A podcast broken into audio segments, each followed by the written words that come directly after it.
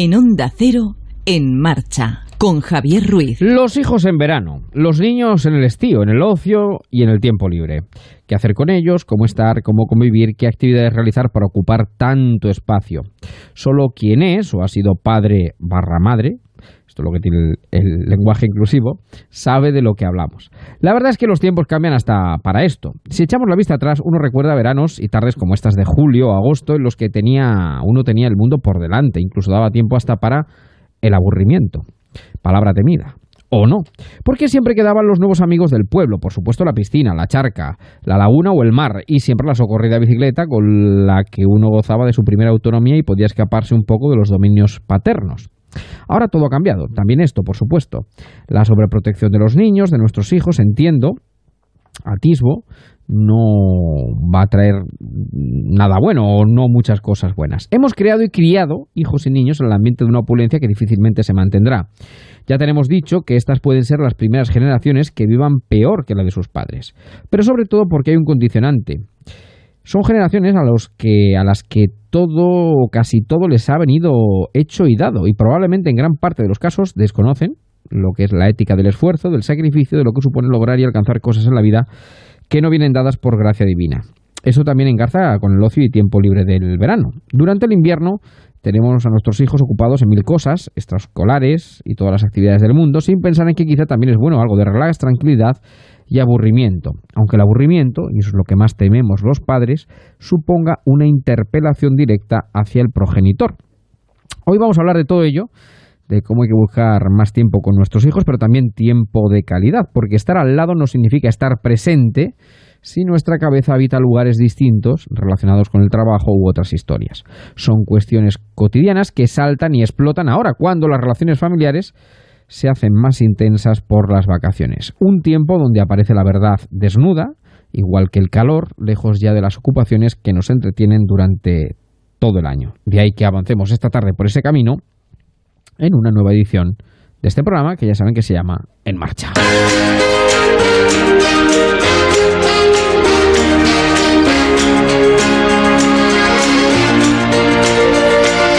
En Marcha, Javier Ruiz.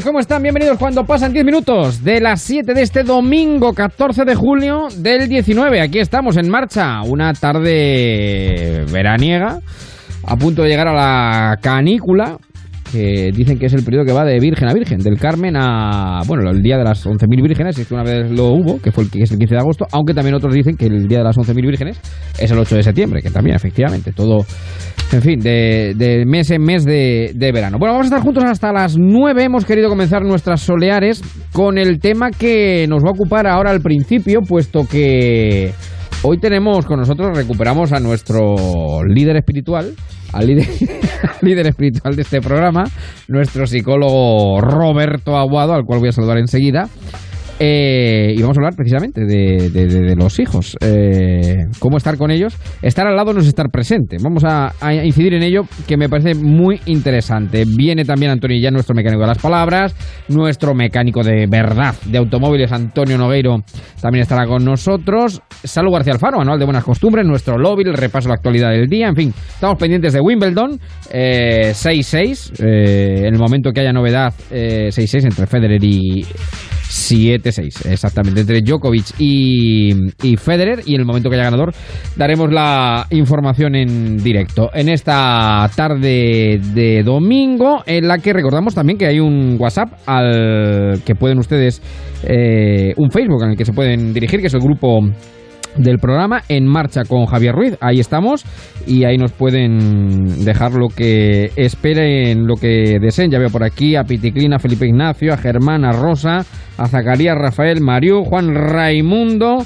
desde Betanzos, Paqui Garrido, en fin, los amigos que ya están en redes sociales. Son las 7 y 12 minutos de esta tarde de domingo.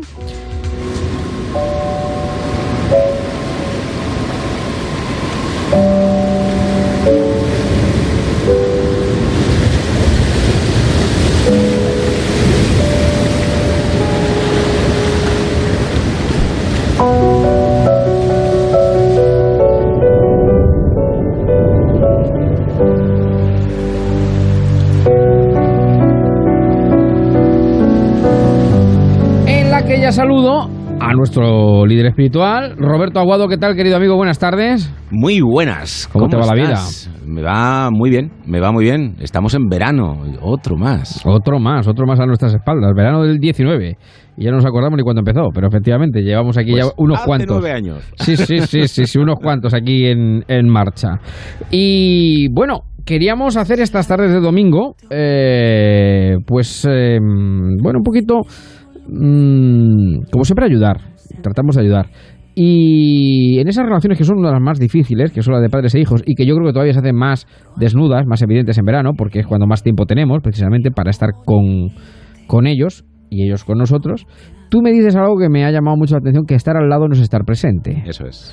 Y que eso hay que manejarlo bien. ¿Por qué? Dices que estar al lado, estar con ellos, estar con nuestros hijos no es estar presente. Sí, si pudiéramos tener la posibilidad que nuestros oyentes fueran fieles, Sí. tuvieran tiempo, en este verano y estuvieran a las 7 de la tarde todos los domingos, eh, verán que va a haber una eh, serie de, de ideas que vamos a ir aportando desde el programa eh, que van a llevarnos a, a que sea una verificación, sea una realidad que estar al lado no es estar presente. Y para eso quiero que hagas de medium.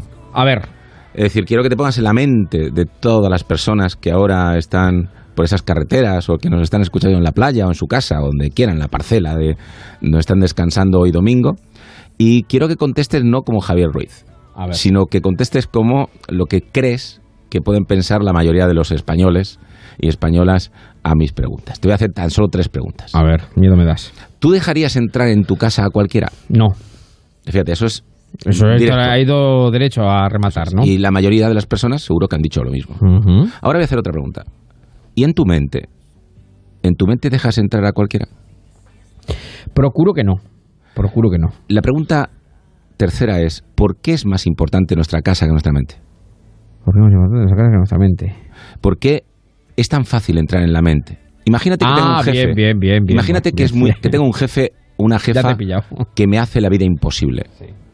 Y no tan solo se permite el lujo de hacerme la vida imposible cuando le tengo delante, sino que luego yo me le llevo puesto o me la llevo puesta. Sí.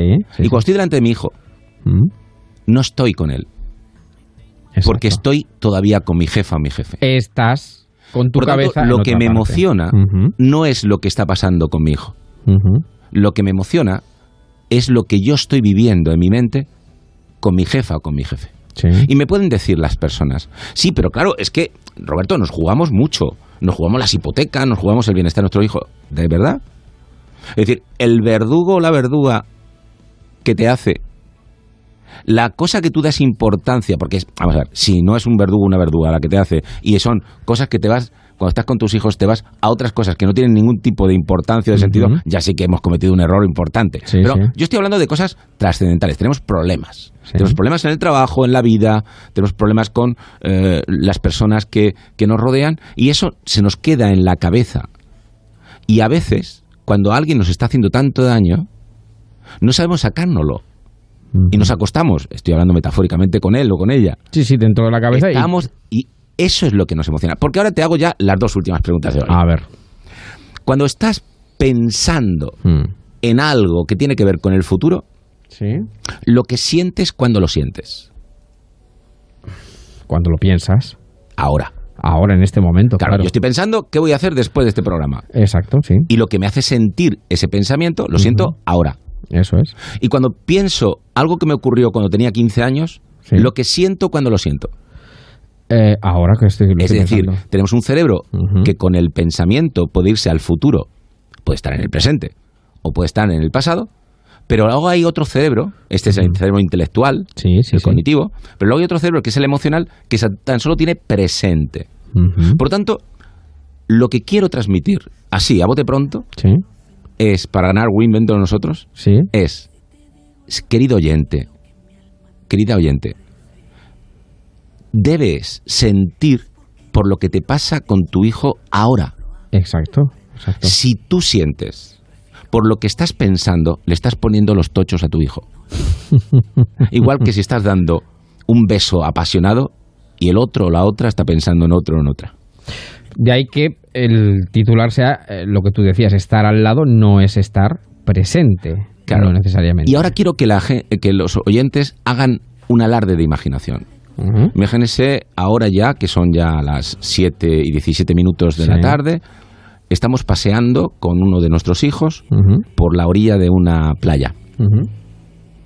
Y si le hacemos una foto, Sí. diríamos, ay, qué idílico. Este horizonte, de la mano con él. Bueno, pero esa foto que hemos hecho, ahora imagínate que ponemos un bocadillo en la foto del padre o de la madre Sí. y está mañana en el trabajo, Con lo cual, no está con él. ya. Esto es realmente lo más importante que hemos visto en investigación. Y esta es la revolución del siglo XXI. No vale lo que dices, no vale lo que haces, es lo que sientes. Claro que al fin y al cabo Yo puedo estar dándote un beso. Sí, sí. Mira, te hago otra pregunta. ¿Sabes lo que es un reto 24 horas? Mm, que es un reto 24 horas, a ver. Pues es una especie de moda que hay ahora en los colegios, Sí. hay en los adolescentes o preadolescentes, y es que alguien se aproxima a otro igual, a otro adolescente o otro preadolescente, y le da un abrazo o un beso. Sí. Entonces la gente que está en el patio del colegio viendo eso dice, ay, qué majo es, qué solidaria, qué solidario. Sí. Bueno, pues a quien le da el beso le está diciendo un indicador a sus colegas, a este no se le habla en 24 horas. Se le hace vacío, Uf. le hacemos un microbullying. Ya. Y eso, aparentemente, lo que hace Mm. es muy bonito, dar un beso. Imagínate que yo te digo, perdóname, pero no lo siento. Ya. Quiero que me perdones para que te lo vuelva a hacer. Por tanto, tampoco es lo que dices. Esta es la revolución del siglo XXI. No es lo que dices, es lo que hace. no es lo que haces tampoco. Tampoco. Es lo que sientes cuando lo dices o lo haces. Hay que tener mucho asco, mucha rabia para dar un beso, el beso de Judas, para dejar al otro señalado como que sea la víctima de un microbullying. Y hay que tener mucha mentira en la cabeza Sí. para que cuando yo te digo perdóname, lo que quiero es que me dejes tranquilo para que te la vuelva a hacer.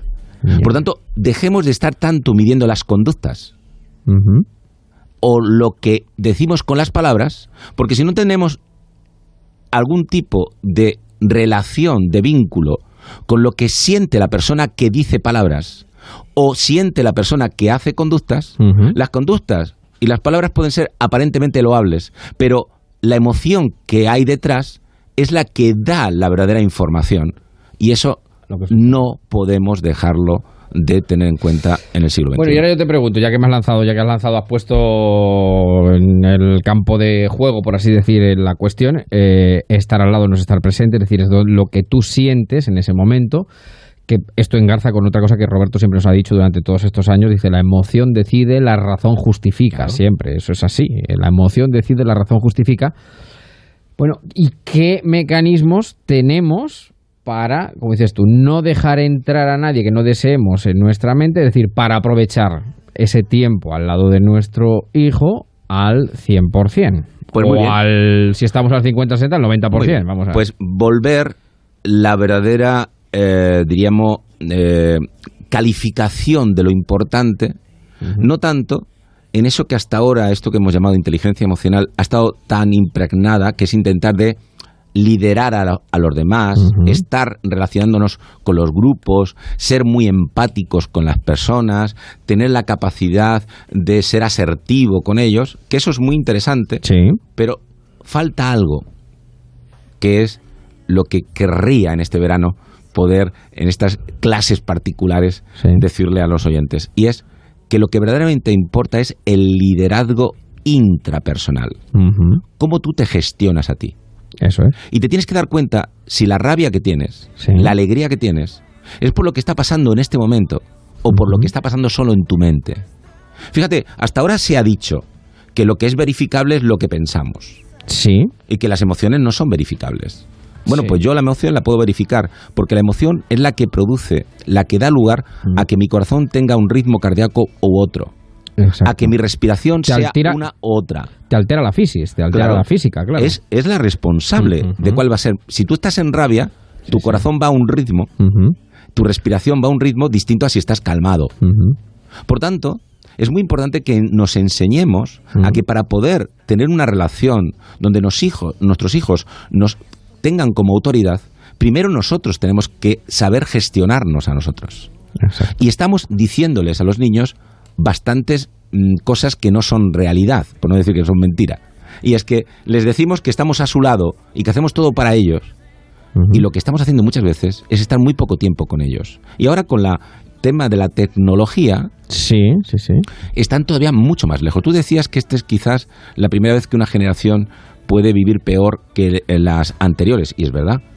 Y posiblemente pueda ser así o no. Pero lo que importa es que si queremos realmente saber eh, mm, cómo podemos relacionarnos con nuestros hijos, lo que no puede ser es que ya haya un padre, una madre que diga, es que no sé qué le pasa. Bueno, yo tampoco sé lo que le pasa a mucha gente, Sí. pero sí que sé en qué emoción se encuentra. Por lo tanto, si yo veo a mi hijo que está cada vez más callado, más triste, más rabioso, Sí.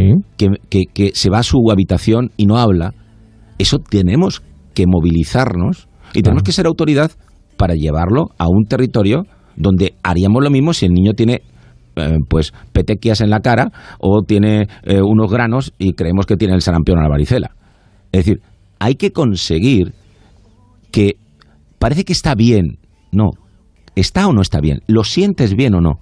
En el sentir es donde está realmente ese hermano mayor, esa autoridad, ese padre o esa madre. El papel de padre o madre tiene que ser de autoridad. Y eso no significa ser autoritario.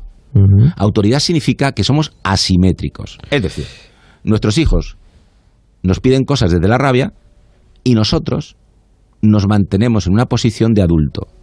Y no puede ser que nos contaminen. Fíjate, cuando yo a un niño le pego un chillido para Sí. que se calle de la rabieta que tiene, lo que le estoy diciendo realmente es, mira, cuando tú quieres que se calle alguien, chilla más alto que él, ponte más rabia que él, Con lo cual, para que tú sí. consigas que lo Puedes conseguir el efecto inmediato, pero no, eh, digamos, eh, la pauta de comportamiento para que luego, efectivamente, Eso que es. el niño pueda Eso aprender. Liderazgo intrapersonal. Dos titulares. Sí. Liderazgo intrapersonal, y de eso es lo que vamos a hablar, si te, si te apetece, el resto de verano, Sí. de cómo nos podemos liderar a nosotros mismos. Porque. ¿sabes otra cosa? Vas a vivir contigo toda la vida. Efectivamente, como que mejor te tienes que llevar. Sí, eso, Eso siempre lo, hemos comentado. Eso Y sabes otra cosa más, Mm, que tan solo podrás relacionarte con los demás Sí, si tú te lideras a ti. sin duda, claro. Ese liderazgo intrapersonal es el eh, matiz que tenemos que trabajar, no tanto para decirle, ¿no te ha pasado alguna vez que le has dicho a, a- a algún amigo, a alguna amiga, cosas que no haces para ti? Y le das esos consejos y se te da muy bien hablar de los demás. Eso es. Eh, Lo que no puede ser es que la gente, en este momento las personas, digamos, cierran los ojos y, y- y digamos, qué aburrimiento. A- a- Hay personas que tienen que leer el prospecto del dentífrico cuando van al baño porque se aburren. Es decir, no podemos estar Sí, sí. permanentemente en una ausencia de nosotros. Eso es lo que le estamos comunicando. Le estamos comunicando a los chavales que los demás son los que les valoran. Sin embargo, el valor es tuyo. Y te lo tienes que dar tú a ti mismo. Y eso es lo que nos gustaría que comenzáramos a forjar Oye, desde hoy. Y déjame preguntarte otra cosa. En esta primera edición, eh, que pues, tendrá, bueno, pues evidentemente continuará como en, la- en las series y los capítulos, pero claro, has metido una cosa que es bastante común y es el ámbito de las tecnologías, de la tecnología. Tú has dicho, si tú ves a tu hijo de esta forma y manera, evidentemente, movilízate.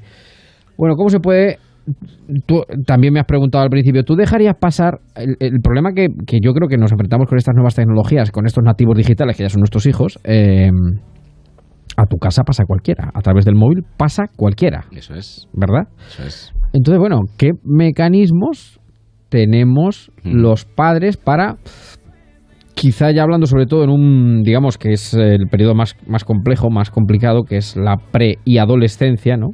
Eh, para manejar precisamente eh, esos hilos con nuestros eh, hijos. ya le hemos dicho, pero vamos a repetirlo muchísimas veces hasta que se haga un mantra.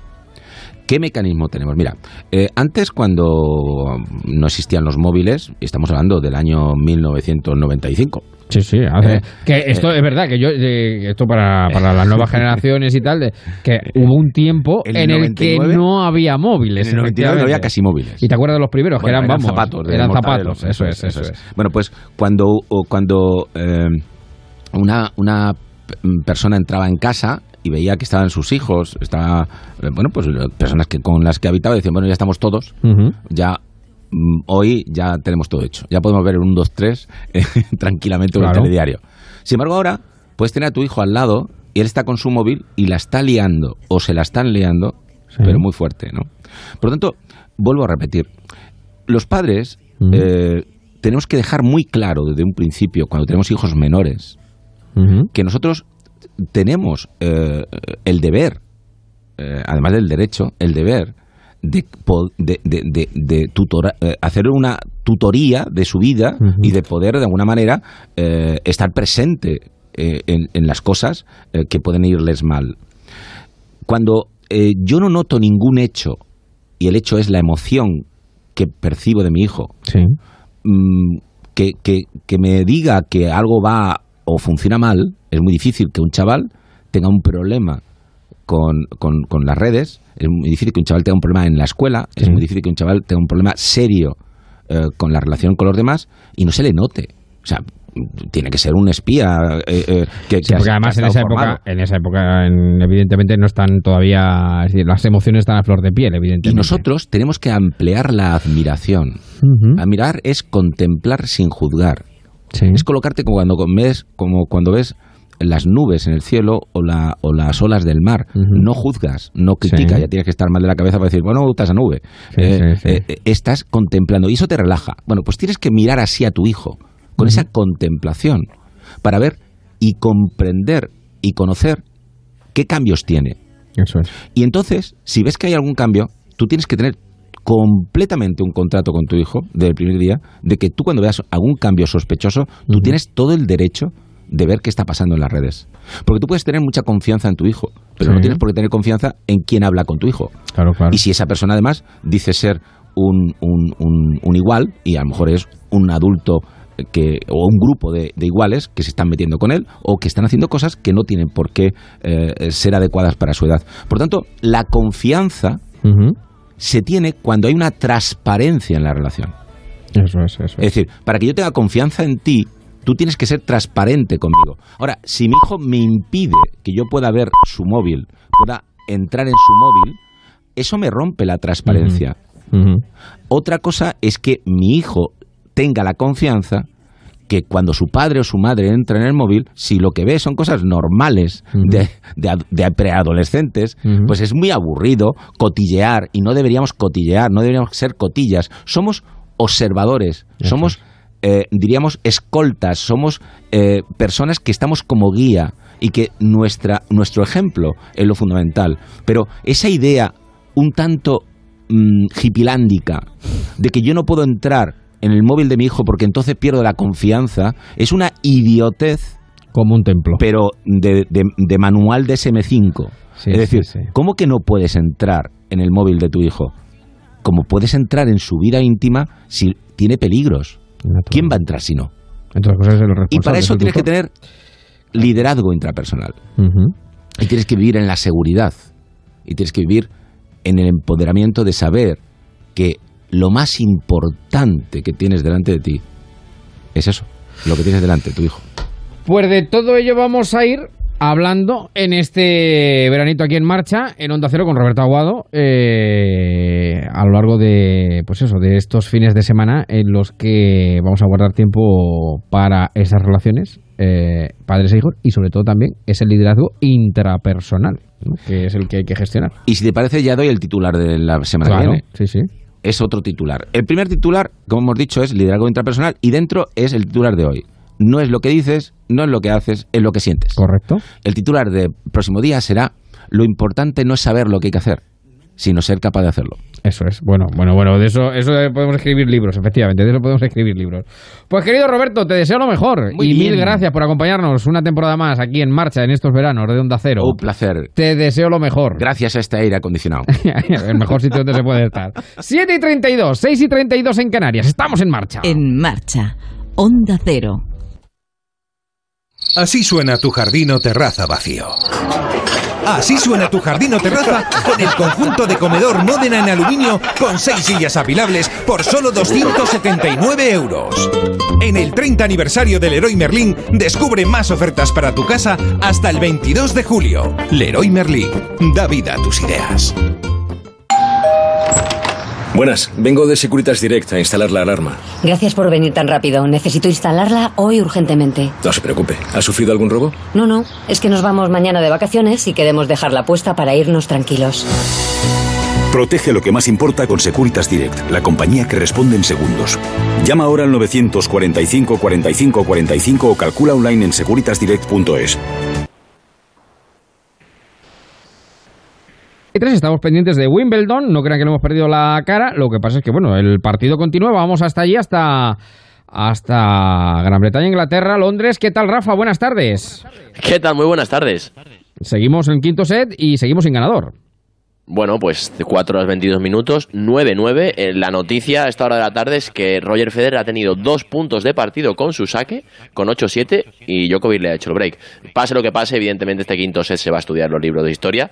No sé si por nivel de tenis, si por emoción y por pasión, porque está siendo impresionante. Y bueno, estamos 9-9, sacando ahora a Djokovic. Recordamos que no hay tiebreak en el quinto set hasta llegar al 12-12, que es la nueva norma que Wimbledon instauró este año. Así que si seguimos avanzando y nadie consigue hacer el break y llevarse el partido, pues llegaremos al tiebreak en ese 12-12. En el 12-12 tiebreak normal, a 7, entiendo, con dos de diferencia, o no, pregunto. Efectivamente. Efectivamente. Bueno, pues. buen momento para eh, estrenarlo. No se ha estrenado en individuales, buen momento Por eso, para estrenar, bueno, para estrenar ha, la habido, final. ha habido quinto set, bueno, o tercer set, bueno, pero hablando de Grand Slam, ha habido quinto set que han llegado a marcadores eh, estratosféricos, ¿no? En un momento determinado. Pero bueno, aquí el límite está en el 12-12. De momento, entonces, a esta hora 7 y 34, eh, ¿cómo está el tanteador? Lo dejamos 9-9 con 15 iguales, sacando a Djokovic en el quinto set. Pues estamos pendientes, Rafa. Un abrazo enorme, cuídate mucho. Un saludo. Otro, gracias. Eh, una final en la que desgraciadamente no pudimos colar a ningún español, ni a Bautista ni, ni a Rafa Nadal. Pero bueno, dos eh, cracks del tenis como son Djokovic y Roger Federer, el señor por excelencia del ámbito del tenis. Y si hay alguna novedad, naturalmente, la vamos a contar aquí en marcha. Son menos 25, por aquí se acerca el mecánico de las palabras. Ponte en marcha con Onda Cero. En marcha con nuestro mecánico de las palabras, querido Antonio Jan. Buenas tardes. Muy buenas tardes. Vamos a aprender el origen de la palabra sumiller, aceptada ya, además, eh, como Sumiller, tal, claro. por la Real Academia Española, que me supongo que vendrá de sommelier, ¿no? De... Bueno, bueno. A ver, ¿dónde viene? ¿Dónde tiene, viene? Tiene su enjundia esta palabrita, ¿no? Vamos a ver, vamos a ver. Eh, ¿Tú qué crees que debe... ¿Cómo, ¿Cómo podemos relacionar las bestias de carga y la palabra sumiller? Pues es difícil, no, no se me ocurre así a, a priori. Claro, uno va a un restaurante, ve a Mm. un señor muy bien puesto Sí, que te aconseja sobre el paladar y la finura de tal o cual vino, ¿no? Eso y tú te dejas aconsejar y ese señor es el sumiller y no se te ocurre pensar que, que- que esa palabra tiene relación con las bestias de carga. Pues no. Pues vamos a ello, ¿no? Bueno, ya sabemos que la palabra sumiller viene del francés sommelier, Eso es. que es la persona que se encarga de los vinos y licores en un restaurante, ¿no? Pero esta voz existía ya en el, en el español clásico mm, para algo más, ¿no? Que eh, designaba a una persona que estaba al servicio de palacio, ¿no? Una especie de un cargo importante, ¿no? En el siglo XV, en el siglo XVI existía en la corte española el cargo de sumiller, sumiller de corps. ¿Eh? Que era una especie, un funcionario que era de los jefes de, Sí. de Palacio, ¿no? que tenía eh, el que tenía al cargo la Cámara Real, ¿no? Sí, el sí. de Corps. Bueno, eh, la palabra viene es, es de origen francesa, ¿no? Con- eh, allí se, se ha adaptado, a- algunos la adaptan a sommelier, pero no conviene que la utilicemos como sumiller y no, Sí, que ya está, no- ya está no como so- castellanizada, españolizada. Claro, es en, en lugar de sommelier, lo- quien utiliza sommelier en la actualidad lo que está haciendo es un galicismo. Exacto, exacto, exacto. La palabra recomendable para referirse a la persona de, que sabe de vinos en un restaurante, eh, pues ya no lo dicen los diccionarios, ¿no? El de seco o el panhispánico de dudas. Quiero decir, yo siempre recomiendo a la gente que tenga una duda que, hombre, el de la RAE está bien, pero el panhispánico de dudas, el diccionario panhispánico de dudas es el que nos saca Y la Fundeo está muy bien también. bueno, la Fundeo puedes hacer consultas es. directas, ¿no? Pero, es. pero como diccionario. Sí, sí, el sí, sí, panhispánico sí, de sí, dudas. sí. Bueno, el, el caso es que mm, la palabra, eh, te decía yo que tiene que ver la relación de sumiller con, la, con las bestias de carga. Pues es que la palabra viene de ahí, ¿eh? proviene del francés sommelier, del mismo significado, como te he dicho, que se encuentra en castellano, pero resulta que en la Francia medieval los señores solían llevar a sus viajes a un ayudante, a una persona ¿no? que se encargaba de transportar las pertenencias más, más valiosas. ¿no? Y esa persona que transportaba las eh, pertenencias valiosas, por supuesto, entre lo más valioso estaba el vino. Sin duda, claro. ¿De acuerdo? Y estas, estas pertenencias se cargaban en burros o en mulos, ¿no? ¿Y eso cómo se llama en francés? Pues bête de somme, bestias de carga. Ajá. Bestias de carga. De somme, a- la persona que iba con las bestias de carga, Sí, bête sí. de somme, somme dio el sommelier, ¿no? Correcto. El sommelier. Correcto. ¿eh? El sommelier. O sea que ya tenemos ahí una metonimia. Pero Sí, luego, de al que todo. llevaba las cosas valiosas que llevaban las bestias de carga, una de las cosas era el vino. Con Sí, lo cual ya tenemos, digamos, otra, una doble Metonimia. porque Mm. al señor que iba con las bestias de carga que llevaban el vino, se le terminó llamando a él ¿eh? con el nombre de, de que nos ha llegado como sumiller, ¿no? Eso, que viene de bet de somme, de bestia de carga. Figúrate que, que, que- Qué recorrido. qué recorrido, Qué recorrido. tienen, Sí, señor. tienen las Sí, señor. palabras, ¿no? Como la sinonimia es uno de los elementos, no, le he dicho la sinonimia, no, la, La metonimia. la metonimia es uno La de metonimia es nombrar la parte por el todo. Sí, la parte por el todo, el, el, el- lo que está al lado de una cosa de la otra, ¿no? Es un recurso literario, los llamados recursos es literarios. una figura retórica, Eso ¿no? es. Pero además de la figura retórica es una de las formas de creación de palabras porque se coge ese término y se le añade eh, ese otro significado, ¿no? Eso es. Y, y ya no tenemos el término original, por cierto, ya nadie recuerda la bestia de carga, ¿no? La Se ha quedado son- el señor que sabe ha de vino. quedado el señor que sabe a vino porque las bestias de Bueno. carga llevaban vino. Pues esta, estas son las curiosidades que tienen las palabras y que se encierran en su historia, que es una maravilla. Vamos ¿no? a recomendar un libro para esta semana, Antonio. Pues yo, yo estoy últimamente un poquito enamorado de, de Leonardo Padura, ¿no? El, Sí. el novelista cubano. El cubano, el cubano. Princesa de Asturias hace poco, ¿no? Hace un año o dos, no recuerdo. sí, sí, sí. Y Leonardo hay una serie, en tele- una serie que recoge a su personaje, a su, en muchas novelas Mm. aparece ese personaje que él inventa, que es Mario Conde, no tiene nada que No ver tiene que ver con el banquero. sino que es un policía cubano, pues así Mm. como muy desastrado, la vida cubana, y, y muy bonitas las novelas de Padura, pues la...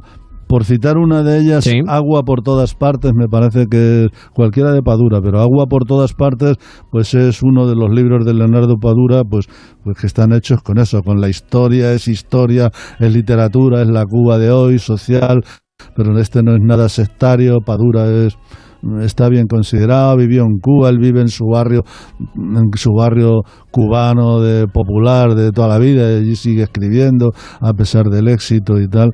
Y me parece que para entrar a Padura, quien no le conozca, Agua por todas partes, me parece una gran novela. Una buena recomendación.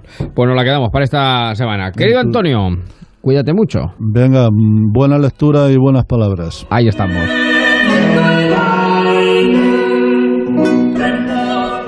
Ponte en marcha con Javier Ruiz. Ya llega el verano.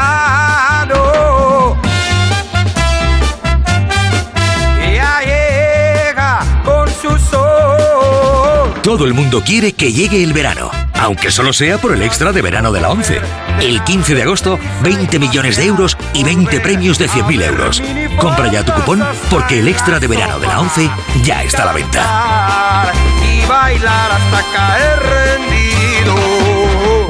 ¿Conoces los Objetivos de Desarrollo Sostenible? Son el camino que nos indica la ONU para que en 2030 alcancemos un crecimiento económico sostenible y sin dejar a nadie atrás. Los ODS ponen el foco en las personas, el planeta, la prosperidad y la paz y llaman a abordar estos desafíos de forma conjunta a través de alianzas. Las empresas nos estamos uniendo para lograrlos, porque los Objetivos de Desarrollo Sostenible son ambiciosos pero alcanzables si todos nos comprometemos. Entra en conocelosods.org y empieza hoy. Compromiso a tres media.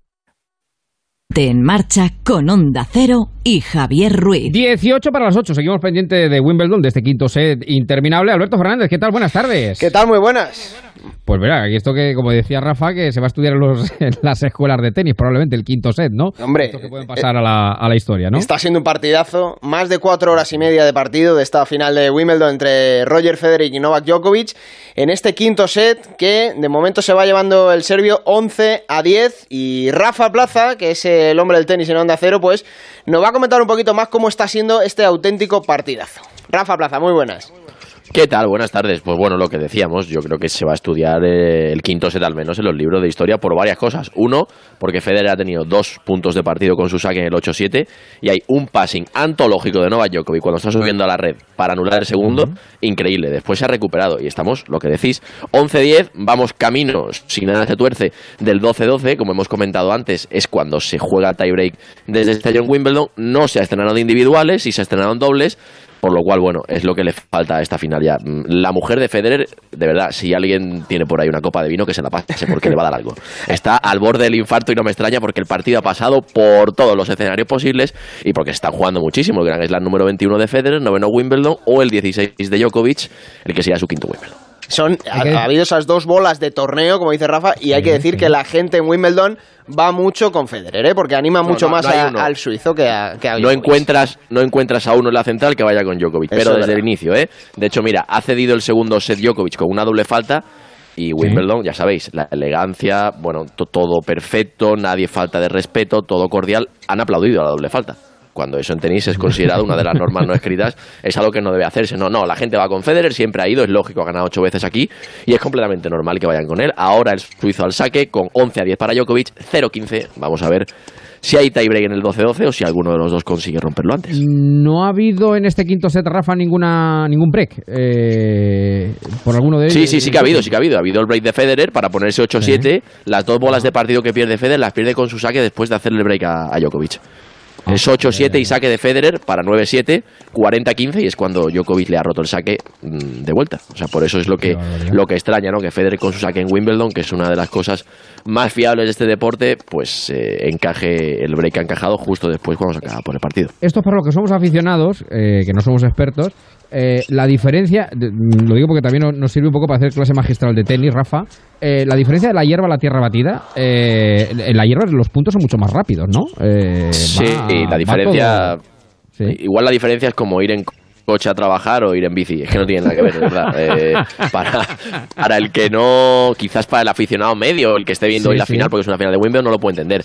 Pero no tiene nada que ver la forma de jugar, la velocidad de jugar, cómo hay que cambiar los golpes, cómo hay que redactarse a la superficie. Hay que jugar Sí. muy flexionado. En hierba, normalmente es una superficie que premia al que ataca y que castiga al que defiende. En tierra batida se puede especular, aplicar tácticas. Eso es algo que en hierba no puede hacerse. Ajá. Bueno, eh, por tanto, ahora el servicio es del suizo, ¿no? De, Lo acaba de ganar Federer, mira, todo su banquillo puesto en pie, con Mirka, con Ivan Ljubicic, con eh, Severin Luti, 11-11 en el quinto set. Eh, estamos, si Djokovic gana ahora su, su juego de saque, pues se va a asegurar ese novedoso tiebreak del 12-12, que yo creo que, mira, ya que hemos llegado a estas alturas del partido, con rozando las 5 horas, pues es lo que se merece que acabe con el 12-12, que lo inauguremos y que esta final termine por todo lo alto. Pues si te parece, si llegamos al tiebreak, eh, bueno, eh, bueno, re- realmente, eh, claro, eh, si en eh, 11-11, en el 12-11 eh, claro, eh, habría opción de que el otro pudiera empatar para ir al tiebreak. Si no, si gana, Sí, sí, lo- ya se hace con el torneo, claro. Lo que decimos, si Djokovic gana ahora, se habrá asegurado ese tiebreak y Federer tendrá que ganar su turno de saque para que se dispute el tiebreak del 12-12 que entra en vigor este año en Wimbledon. Y Rafa se está jugando eh, también eh, el puesto en la ATP, ¿no? Porque habría modificación, variación, en el caso de que ganara uno u otro, ¿no? Si gana Federer, sí que la va a ver. Djokovic no, va a ser número uno, pase lo que pase. Pero si gana Federer, bueno, pasará Rafa Nadal como número dos del mundo. Rafa bajará al número tres. Sinceramente, ahora mismo creo que eso es anecdótico llegar al punto del partido, porque al final estos tres, Nadal, Djokovic y Federer, están jugando por ser el mejor de la historia. Eso se mide en torneos del Grand Slam. Uno tiene 15, que es Djokovic. Otro tiene 18, que es Rafa. Y otro tiene 20, que es Federer. Por lo cual, cada final y cada título nuevo, pues eh, es importante para esa carrera. Oye, pues que diga alguien esto que sabe de tenis como tú. O sea, que entre los tres está el mejor de la historia. Por encima de McEnroe, por encima de Lendl, por encima de Becker, por encima de Sí, otros grandes tenistas hace de la historia. mucho, hace mucho ya. Eh, históricamente en el mundo del tenis hay muchos factores que influyen y muchos títulos, pero el número de Grand Slam es el que marca quién es el mejor de la historia, ¿no? Y, y los tres, bueno, es que están 1, 2 y 3. Federer con 20 en el puesto número 1, Rafa con 18 en el puesto número 2 y Novak Djokovic en el puesto número 3 ya pasó a Pete Sampras con, con 15. Ahora mismo está sacando el serbio con 40 nada, es decir, está a un puntito de asegurarse ese 12-11, ese nuevo tiebreak. Y Javier, que el nivel que están demostrando hoy en la final es nivel estratosférico. Están haciendo un auténtico partidazo los dos. ¿eh? Para, para gente que pueda disfrutar del tenis, hoy se está viendo unos golpes, bueno, de maravilla todo, porque son, como dice Rafa, dos de los tres mejores de la historia. ¿Podría desbancar esta final a la mítica de Federer con Nadal? Eh, Para Rafa, mí, para mí no, para mí no, porque aquello es para mí. No, no, pero no ¿Cuánto porque esté Nadal? por- ¿Cuánto duró la de Nadal? Eh, Fueron cinco La de Nadal duró, ¿verdad, si no creo, no, 4 horas 48 de cabeza, pero creo que Pero fueron creo 4 que horas hubo 48. interrupción. Pero, pero puede ser que hubiera Dos. interrupción por. Exacto, exacto. Dos parones por lluvia, pero bueno, el reloj ahí no cuenta, el reloj ahí se para. No, claro, Esta estamos claro, en claro. 4 horas 37 minutos. Aquella duró 4 horas 48, como digo de memoria, pero aquella tenía muchos componentes, eh, incluso de calidad de tenis. Esta tiene mucha emoción, pero aquel partido, bueno, los expertos coinciden en que es el mejor partido de la historia y bueno, me, me uno a ellos, en que es el mejor partido de la historia. Si Oye, y que nos toca más de cerca también, ¿eh? que estaba Nadal y... No, bueno, y Estaba Nadal por ahí, sí, sí. Fue también el do de pecho de Rafa ahí en la hierba. Quiero decir que sin duda alguna fue decir, bueno, pues aquí estoy yo. Y le ganó a Federer. Quizá la de, la de Federer y Nadal hayan sido de las grandes rivalidades. Verdad que Djokovic es el número uno, estamos hablando del número uno, el serbio. Pero quizá haya sido de las grandes rivalidades de la historia del tenis, la de Federer Bueno, y Nadal. Para mi gusto, es la rivalidad más importante de la historia del tenis, sin lugar a duda. Y una Por encima, por ejemplo, la de Becker y. Lendl, que eh, también tuvieron lo, lo suyo en los 80. Sí, primero por número de enfrentamientos, segundo porque se están jugando a ser los mejores de la historia, tercero porque son estilos antagónicos, tanto dentro como fuera de la pista, no tienen nada que ver. Bueno, es todo, ¿no? Todo lo que ha pasado. Justo cuando Federer, mira, tenía 40 nada Novak Djokovic y. Federer ha ganado tres puntos seguidos para ponerse 40 iguales. Vale, iguales. Está- Bueno, sí, sí, bueno. 40 iguales. Está, mira, la mujer de Federer de pie lo está pasando mal, lo estoy pasando mal yo también por ella. Todos, lleva todo el partido sufriendo la pobre ¿Habéis mujer. pedido cena? ¿Habéis pedido cena? Por Aquí no, no apetece cenar ya, no apetece. La, la comida ha pasado en plano secundario. Ni hemos comido, ni hemos cenado, da igual. Vamos a ver cómo, cómo se resuelve esto. A ver este saque de Djokovic, si es ventaja para Federer o ventaja para, para el tenista serbio. Como te digo, nadie se mueve de esta pista central del All England Tennis Club. A 7.000 libras estaba la reventa, que es una auténtica barbaridad hoy para ver la Oye. final de Wimbledon. Y- 7.000 sí, libras. sí. Oye, el que las haya pagado, que seguro que las ha pagado alguno, bien pagadas están. las Porque es mucho dinero, pero bien pagadas están. Tremendo intercambio ahora entre Federer y Djokovic. De verdad, ¿cómo pueden estar jugando así pasadas casi las 5 horas de partido que estamos? Federer con sobre la derecha de Djokovic. Qué pedazo de tenis, el revés cortado. Le lleva funcionando toda la tarde a Djokovic. Increíble. Bueno, de verdad, increíble el punto. Más de 30 golpes. Increíble cómo están defendiéndose los dos. Increíble la bola que se va fuera. Mira, la canta. No tienen claro lo que ha pasado, si la bola se ha ido fuera o no. La ha pedido Roger La Federer. pide, Vamos a ver, pide, porque estamos pide. en un momento clave del partido. Esa derecha angulada de Federer, el padre de Federer que agacha la mirada de- con la gorra que tiene, no puede soportar Sí. más sufriendo por su hijo. Mira, la ha pedido él. Ahora sí que sale un poco la, la vena de, de Federer, la he pedido yo. Dice, cambia mucho de si la ha pedido Djokovic o la ha pedido Federer. Y vamos a ver ojo con que dice. Dice que la bola es buena. Dice que la bola es buena, por lo cual, por lo cual es ventaja para Roger, es ventaja para Novak Djokovic. Eh, aquí no hay No, es ventaja para Roger Federer, es ventaja para Roger Federer. Y ahora Djokovic se cabrea con el árbitro, va a decirle, mira, mira, mira, mira, se va a liar, se va a liar, no es el momento de que se líe. Claro, cambia muchísimo de si la pelota la pide Federer o la pide Djokovic. ¿Por qué? Porque si la pide Federer, el punto no tiene que repetirse. Si la pide Djokovic, el punto se repite. Y en teoría el que la ha pedido primero es, es Federer. O sea que ahí está Djokovic teniendo... Por tanto, es ventaja para Federer, ventaja para, romperle el saque a Djokovic, que a ver cómo gestiona esta situación, a ver cómo gestiona estos nervios, va toda la pista contra él, lo tiene todo en contra, es 11-11, ventaja para Federer. Vamos a ver que si quieren lo contamos en directo. Vamos Sí, a ver claro, ese, claro, claro. ese primer saque de Novak Djokovic, si le entra o no, botando la bola muchísimo, cada- como cada vez que está nervioso. Por encima de los 25 botes, 26, 27, 28, toma aire el serbio. Entra la bola, primer saque le entra, la bloquea Federer como puede, derecha cruzada de Novak Djokovic, se defiende con el cortado Federer. Uy, uy, uy, uy, uy, qué cerquita ha estado de entrar, madre mía, se fue. Cómo la salvó Novak Djokovic subiendo a la red. 40 iguales, se defendió el, ser, el jugador suizo con ese revés cortado, se le marchó. Dius, cuando alcanzamos las 4 horas y 41 minutos, no se mueve nadie de esta pista central. Para los que queremos el tiebreak con ese 12-12, ahora mismo vamos con Djokovic. Sí. Claro. Claro, que se lo asegure. Vamos a ver. Vamos a ver qué hace Djokovic si consigue sacar adelante este juego. ¿no? Digo, Se eh, saque que Rafa, le entra, eh, la, la- perdona, perdona, dime, dime. Se le va, mire, No, se no. le va, se le va, se le va el resto a Roger Federer. Se le va el resto a Roger Federer, por lo tanto, es ventaja para Djokovic, ventaja para 12-11, ventaja para asegurarse el tiebreak, que bien lo está haciendo el serbio, después de tener a toda la pista en contra, después de la discusión con el Silla que había tenido, increíble cómo está gestionando todos los nervios, un jugador que precisamente nunca ha destacado por gestionar bien esos nervios.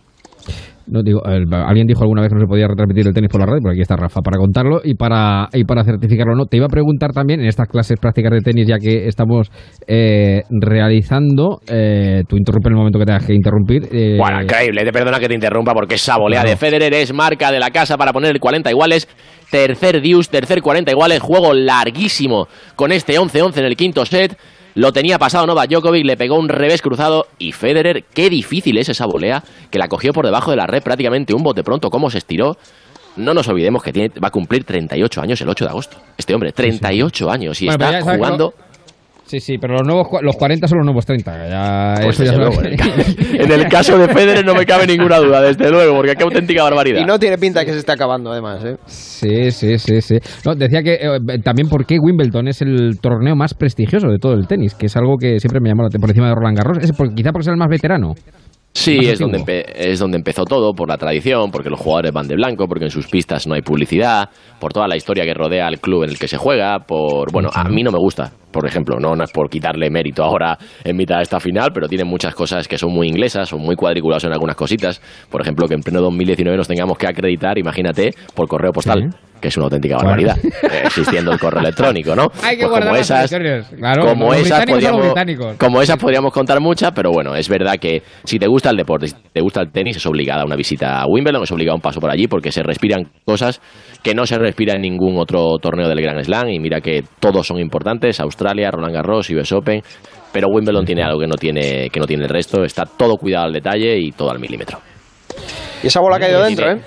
Esa bola ha caído dentro, la bola de Roger Federer. Mira, Novak Djokovic gestionando como puede porque tiene Federer otra bola de break que vamos a contar. Es su segundo break point. Vamos a ver el serbio, como decimos, porque botando la bola mucho, una, claro. una y otra vez. Siempre ajustando el límite de tiempo que tienen los jugadores, que son 20 segundos. La devuelve Federer con el revés cortado. Se mete Novak Djokovic, que se va para la red valiente. Va a volear, va a volear. Federer que la devuelve el revés. Remate de. Uy, no me lo puedo creer. El remate de Novak Djokovic. Intentó cazarla contra pie. Roger Federer no pudo. Se ríe el serbio. 40 iguales. Cuarto Dius. Este juego se va por encima de los 12 minutos ya de duración. Recordamos. Estamos en el quinto set de la final de Wimbledon. Estamos 11-11. Estamos haciendo historia.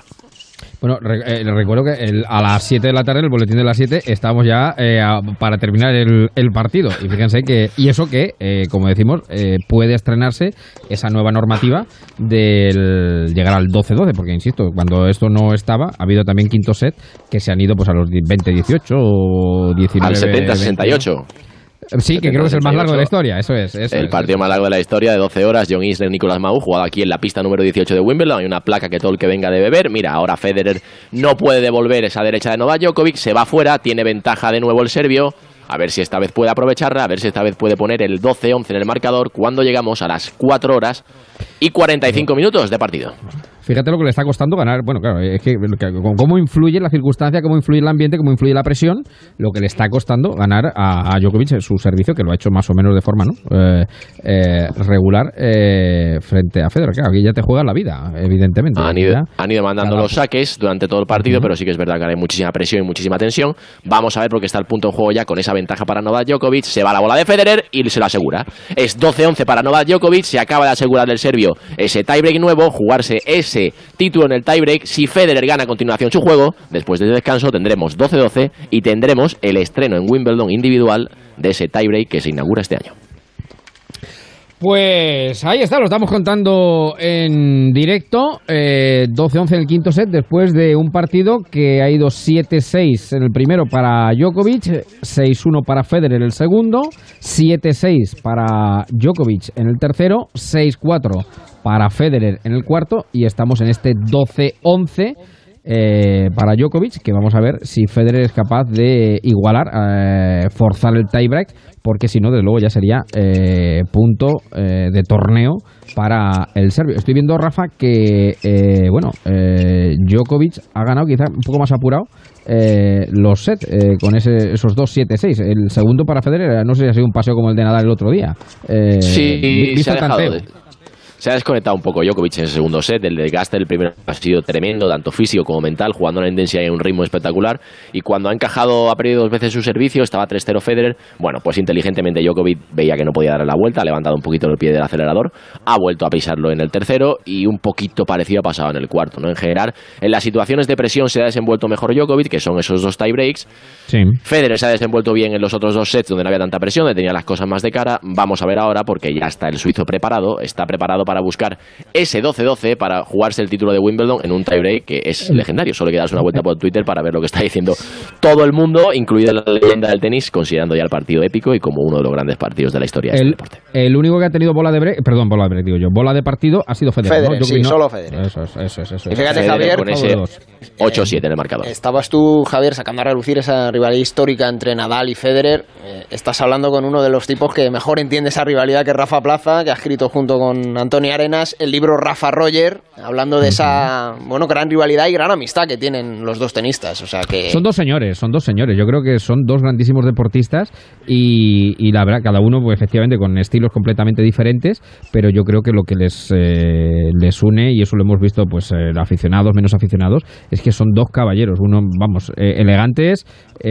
a cuál más. Dos señores, y bueno, solo hay que ver, pues eso, recordar esos enfrentamientos, las lágrimas de uno, las lágrimas de otro, cuando ganaba uno, cuando perdía otro, y bueno, como siempre han antepuesto esa amistad, ese fair play, esa caballerosidad que se presupone desde luego en el mundo del tenis a cualquier otra circunstancia. Evidentemente, cada uno quiere ganar, por supuesto, y, y- y llevarse el mayor número de títulos posible. Perdona pero- que te interrumpa Venga, porque tenemos 12-12, tenemos 12-12, ganó Federer su juego en blanco, lo ganó subiendo a la red, como mandan los cánones, como le gusta al, al suizo, haciendo saque y red, o sea que vamos a estrenar este 12-12, este Histórico. 12-12 histórico. la porque primera vez, la es que primera desde vez. Luego, desde luego lo que es el destino, ponen el 12-12, no se estrenan individuales ningún partido de todos los que ha habido del torneo y llega el día de la final y se juega la final. Pues ahí estamos, casi 5 horas de partido y Novak Djokovic y Roger Federer, el número 1 y el número 3 del mundo, se van a jugar el título de Wimbledon en este tiebreak que arranca con Djokovic al saque ahora mismo. Vamos a Pues ver si Djokovic parece- votando. Ah, bueno, vamos, vamos, venga, venga, sí, no, iba a decir, llegamos Vamos a a las ver. 8, seguimos, venga, vamos, seguimos. sí. Djokovic botando la bola, la pelota que, le- que entra, no, no entra, será segundo saque. ¿Cómo tienen que estar los nervios? Imagínate lo que tiene que estar pasando por las cabecitas ahora mismo de Novak Djokovic, por la cabecita de Roger Federer en este 12-12 histórico, este partido que ya va a formar parte, sí o sí, de los libros de historia. Entra el segundo saque de Novak Djokovic, se la resta facilísima Roger Federer con su revés cortado. Qué bien le está funcionando el revés cortado durante toda la tarde. Federer que se va al ataque, no quiere especular, metido dentro de la pista con el revés. Se defiende Djokovic con la derecha un poquito altita. Federer que se la baja con el revés cortado. Ahí está Djokovic con el revés. Qué bueno es con el revés. Ay, lástima, se le marchó a Federer ese revés. Revés a una mano. Es Djokovic quien empieza mandando 1-0. Estamos en el tiebreak del quinto set, 12-12. 8 de la tarde, vamos al boletín de noticias, refrescamos, tomamos aire y seguimos contando naturalmente esta final de Wimbledon.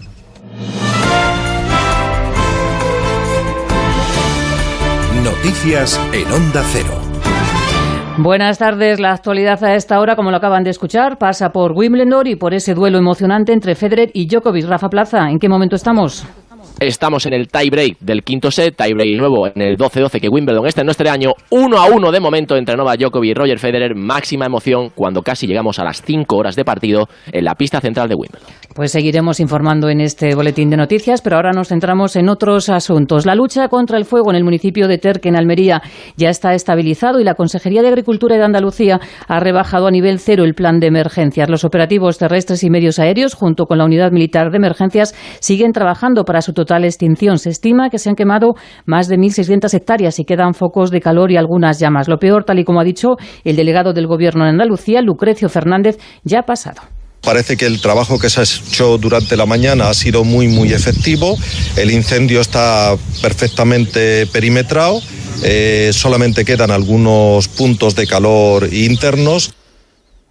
También llegan buenas noticias del incendio declarado en la localidad de Sotillo de Ladrada, aunque todavía no está controlado. Las llamas han llegado hasta las inmediaciones de la Reserva Natural del Valle de Iruelas. La unidad militar ha reforzado los medios de que trabajan en la extinción y la situación se mantiene en nivel de riesgo 1. Ya se ha restablecido el baño en el pantano de San Juan y las llamas han calcinado más de 230 hectáreas. Del exterior, en Estados Unidos, han comenzado las redadas para arrestar a miles de inmigrantes indocumentados. Los funcionarios no están facilitando detalles del pero el Servicio de Inmigración ya se ha puesto en marcha en nueve ciudades y han desplegado a los agentes que tendrán que detener a las 2.000 familias de las que la Administración Trump notificó ya la orden de deportación. Hay nerviosismo y preocupación y numerosos activistas trabajan para ofrecer asistencia a los inmigrantes corresponsal en Estados Unidos, Agustín Alcalá. Estas redadas ordenadas por Donald Trump han movilizado a muchas personas, abogados, concejales, ayuntamientos y defensores de los inmigrantes que mantienen que habrá muchos inocentes que caerán en las redes del Servicio de Inmigración. Chicago, Nueva York y Los Ángeles, tres de los grandes objetivos de la operación, no han permitido que sus fuerzas del orden locales colaboren con las autoridades federales que lleven a cabo la caza de inmigrantes. El exagente federal Rubén Martínez ha explicado lo que deben hacer los indocumentados en caso de que los agentes lleguen a sus casas. No abran la puerta. Es lo que yo le aconsejo a mi gente, que no abran la puerta, no tienen por qué conversar con ellos. No son sus amigos. No importa cuánto se sonrían o qué tan bonito les hablen, no son sus amigos. Si usted abre esa puerta y usted sale para afuera o les da el pase, ya perdió. El mayor temor es que los familiares de los ilegales, niños pequeños y mujeres inocentes, también sean expulsados y que algunas familias queden separadas. Son los daños colaterales, un término que se emplea en los conflictos bélicos y que ha llegado también a la guerra de Trump contra los indocumentados. De la política en nuestro país, la novedad es que el PSOE ofrece modificar su propuesta programática a Podemos con el fin de alcanzar un acuerdo. La vicepresidenta Carmen Calvo ha dicho que el documento en los próximos días se puede perfeccionar y modificar y de hacerlo será en la reunión de la Ejecutiva que Pedro Sánchez ha convocado para el próximo jueves, el mismo día que termina la consulta de Podemos. A las palabras de Calvo hay que añadir las de la presidenta del Partido Socialista, Cristina Narbona, que confía en que a medida que se acerque el día 22, es decir, el día de la investidura, este acuerdo se puede materializar. Pero que a medida en que se acercan fechas que son enormemente trascendentes. Muchas veces eh, esa proximidad ayuda a clarificar las posiciones y a tener claras cuáles son las prioridades. Y yo estoy absolutamente segura de que tanto los votantes de Podemos como los votantes del Partido Socialista lo que quieren es que en España haya cuanto antes un gobierno que pueda seguir algunas de las líneas que hemos comenzado este último año. La desconfianza entre el PSOE y Podemos es cada día mayor, sobre todo después de la consulta a las bases del Partido Morado, pero la alcaldesa de Barcelona, Ada Colau, espera que pueda haber acuerdo. Dice que no formar gobierno es una irresponsabilidad. Y es que espero que se produzca un acuerdo y que no vayamos a elecciones. Y lo digo, lo digo con toda la claridad y contundencia. Me parece no solo no deseable, sino me parecería muy irresponsable que hubieran elecciones. Y no solo porque la gente está ya muy cansada, la gente ha votado y la gente ha dado un mandato de pluralismo político y de que se hagan acuerdos. Por lo tanto, hay que ir un poco al gimnasio y practicar el tema de los acuerdos y los pactos porque está claro ¿no? que, que va a ser la tónica. Vamos con la actualidad del deporte, Pablo Díaz. Continúa en juego esa final en Wimbledon entre Novak Djokovic y Roger Federer. Rafa Plaza. Estamos en el tiebreak del quinto set con 12-12. Gana Nova Djokovic 4-3 que tiene saque y va por delante para llevarse el título de Wimbledon. Recordamos que este tiebreak se inauguró esta temporada en Wimbledon, que se pasó de jugarlo en el 6-6 al 12-12 y que Nova Djokovic y Roger Federer han llegado ahí después de casi 5 horas de partido. Va Nova Djokovic al saque botando la pelota al tenista serbio. Recordamos 4-3 para el número uno del mundo. Bola al aire de Londres, bola que entra, la resta Roger Federer con la derecha. Nova Djokovic en la media pista mandando 5-3 para el tenista serbio que está a dos puntos de conquistar su noveno Wimbledon, su quinto Wimbledon, a dos puntos de conquistar su Gran Slam número 16 y ponerse a dos de Rafa Nadal y a cuatro de Roger Federer. No se mueve nadie en esta pista central. 7.05 de la tarde en Londres. Casi cinco horas de partido, increíble partido. Roger Federer que tuvo dos puntos para ganarlo con su saque en el 8-7, no pudo convertirlos y llegamos hasta este 12-12 y este 5-3 de Djokovic, bola al aire de Londres. No le entra el primer saque al serbio, que está jugando durante todo el tiebreak con segundo saque. Bota la bola Nole, sigue botándola. Cuando está nervioso siempre lo hace. Una, dos, tres, cuatro, cinco, seis, siete. Otro bote de Nole. Espera Roger Federer para restar muy cerquita de la línea como le gusta, agresivo. Entra al saque, la resta Federer con la derecha. Revés cruzado de Novak Djokovic sobre el revés de Roger Federer. Se defiende como puede el tenista suizo con el cortado. Le insiste por ahí, no le quiere hacerle daño por esa zona del revés. Por esa zona del revés una mano. Ahora consigue Federer invertirse con la derecha. Le ataca a, Djokovic sobre el revés que la cambia al paralelo. ¡Qué bien! Novak Djokovic. ¡Qué bien el serbio! ¡Qué bien el número uno del mundo! 6-3. Tiene tres puntos de partido para ganar Wimbledon. Tiene tres puntos de partido para reinar aquí en la catedral por quinta vez en su carrera para conseguir el Grand Slam número 16 de su carrera. Los dos primeros van a llegar sobre el saque de Roger Federer. Se levanta todo el banquillo. Su padre, el padre de Novak Djokovic. Su hermano, su madre, todo el mundo de pie, la mujer de Federer que no se contiene, comiéndose las uñas como durante todo el partido y no es para menos. Todo el mundo saca los móviles para ver este momento histórico. El primer saque de Roger Federer que no entra, buscaba el saque abierto, buscaba el revés de Novak Djokovic. Djokovic queda un pasito al frente, se mete dentro de la pista para intentar restarle a Federer agresivo. Eso es lo que consigue, restarle agresivo, bola en juego, revés de Novak Djokovic, se defiende a una mano el suizo, ahora le ataca cortito, cortito, cortito el serbio, que se defiende como puede, viene Federer a la red. ¡Oh! ¡Oh! Y no, no, no, no, no, no, se marchó, se marchó, se marchó, se marchó y la pide. No puede haber más dramatismo, se marchó esa bola de Roger Federer, la quiere ver Novak Djokovic para ver si es 6-4. Pide el ojo de halcón, no se mueve nadie, absolutamente nadie en esta Center Court de Wimbledon, abarrotada las 15.000 plazas mientras el ojo de halcón va a dictaminar si esa bola entró o no. Y la bola cayó en la línea, cayó en la línea la bola. Mira el silla, no se lo puede creer Novak Djokovic porque hay que repetir el punto. Como decimos, increíble, no puede haber más emoción. Federer tampoco se lo puede creer, no pueden pasar más cosas en este partido. Va a tener que sacar de nuevo Roger Federer. Listo, 6-3 de nuevo, ese punto se repite por esa decisión del ojo de halcón. Vamos a ver, Roger Federer que jugará con segundo saque. Le, no le entró el saque, vamos a ver, Roger Federer que tenía primero, es cierto, porque el ojo de halcón le devolvió ese primer servicio. Segundo saque para Roger Federer que bota la bola, intenta cargar sobre el revés de Novak Djokovic, se le marcha, se le marcha, se le marcha y ahora sí, ahora sí, ahora sí, 7-6, 1-6, 7-6, 6-4, 12-12. Novak Djokovic es campeón de Wimbledon por novena por quinta ocasión en su carrera. Es su gran slam número 16. Épica batalla resuelta en 4 horas y 57 minutos del- de, de- de duración. Ahí está el banquillo en pie. Djokovic, campeón de Wimbledon. Pues en directo Onda Cero le ha narrado esta emocionante final de Wimbledon. La nueva cita con la información va a ser a las 9 de la tarde, las 8 en la Comunidad Canaria. Y toda la información actualizada en ondacero.es. Oye, Lourdes, ¿tú tienes alarma? Sí, la de Securitas Direct. ¿Y qué tal? Es que queremos ponernos una alarma en casa antes de irnos de vacaciones. Ah, yo estoy muy contenta. Te quitas de un montón de problemas. Además, que también nos la pusimos antes de irnos de vacaciones y te vas tranquila. Protege tu hogar con Securitas Direct, la empresa líder de alarmas en España. Llama ahora al 945 45 45 o calcula online en securitasdirect.es. Recuerda, 945 45 45.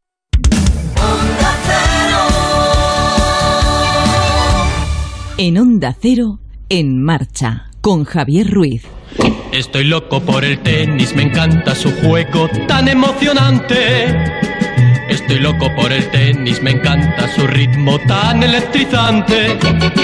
Estoy loco por el tenis y lo quiero practicar para ver si mañana soy un Santana para triunfar. Pues un Santana no, pero un Djokovic sí. Lo hemos venido contando en marcha también en el boletín. Rafa, tenemos ganador de ensaladera. No, eh, Djokovic, vamos, el serbio. Vaya ganador de Wimbledon, 4 horas 57 minutos, 12-12 en el tiebreak del quinto set. Novak Djokovic es el nuevo ganador de Wimbledon, defiende la corona que consiguió el año pasado ante Kevin Anderson, suma su quinto Wimbledon, su quinta corona en la catedral y se pone con 16 Grand Slam. ¿Cómo queda la pelea ahora mismo de los Grand Slam? 16 Djokovic en tercera posición, 18 Nadal en segunda y en la primera se mantiene Federer, que a los 38 años sigue teniendo 20 torneos de la máxima categoría. Han sido cinco horas, ¿no? De tenis en total. 5 horas, 4 horas 57 minutos, que han acabado de una forma un tanto abrupta, con una derecha de Federer que, bueno, se ha ido casi fuera de Wimbledon. Raro, yo esperaba que Djokovic eh, mostrase un poco más sus emociones, que se tirase, era para menos.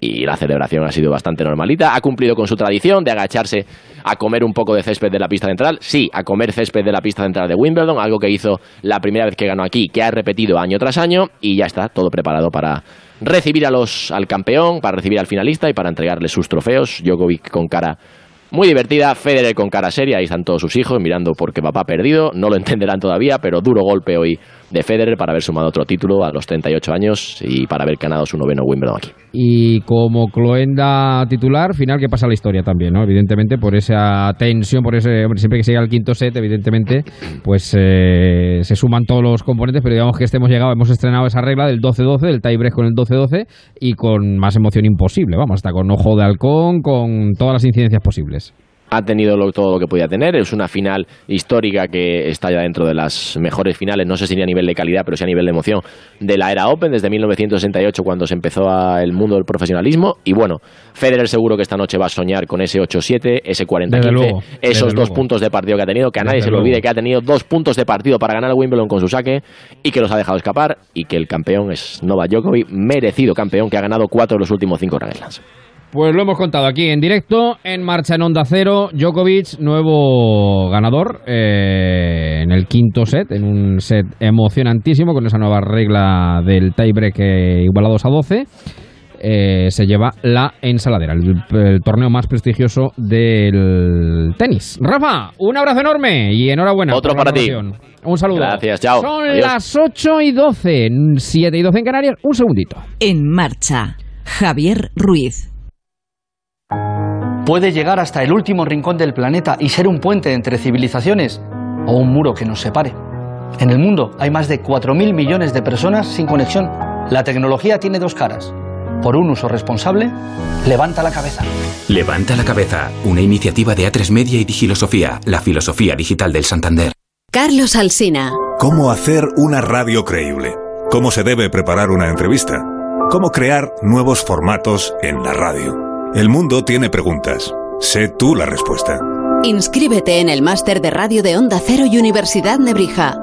Entra en nebrija.com. Nos vemos en Universidad Nebrija.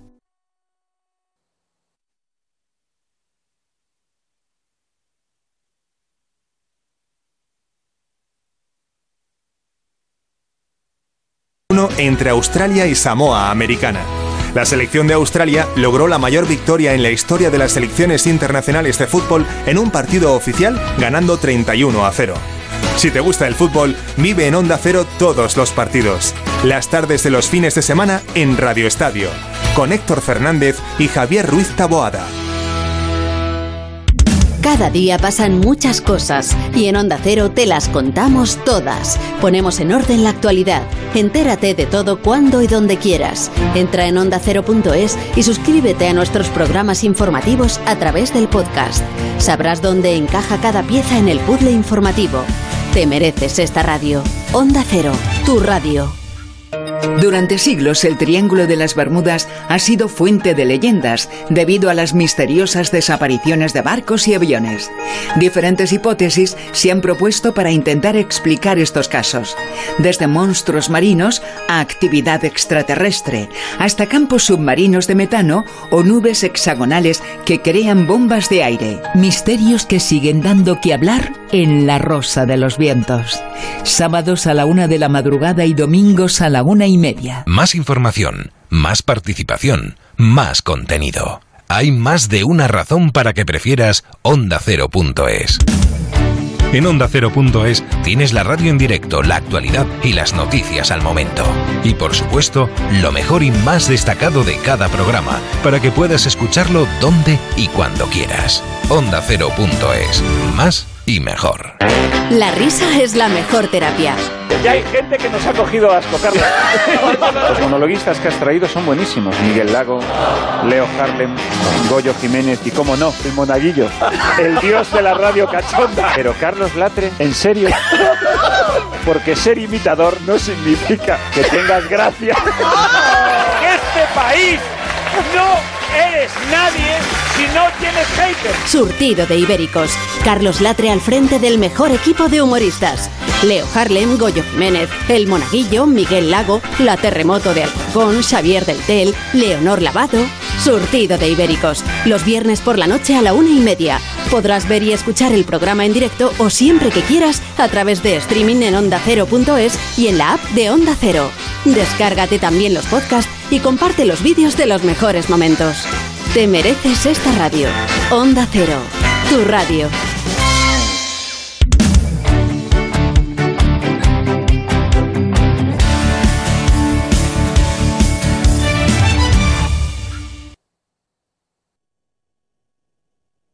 En marcha. Onda Cero. 8 y 16, 7 y 16 en Canarias. Estamos en marcha en Onda Cero contando la vida, lo que pasa. Que Djokovic se ha llevado Wimbledon y que Securitas Direct es la apuesta más segura para un verano tranquilo, porque este verano puede disfrutar de unas vacaciones tranquilas sin tener que preocuparse si van a entrar a robar en su casa mientras está de ocio y tiempo libre. Por eso ponen a su disposición la alarma, la alarma que más hogares protege en España y Europa. No deje que ningún robo le arruine las vacaciones. Instale hoy la alarma de Securitas Direct y disfrute de sus merecidas vacaciones tranquilo. Llame ahora al 945 45 45 o calcule online en securitasdirect.es el vía online y en el teléfono. Recuerden, 945 45 45 8 y 16, 7 y 16 en Canarias.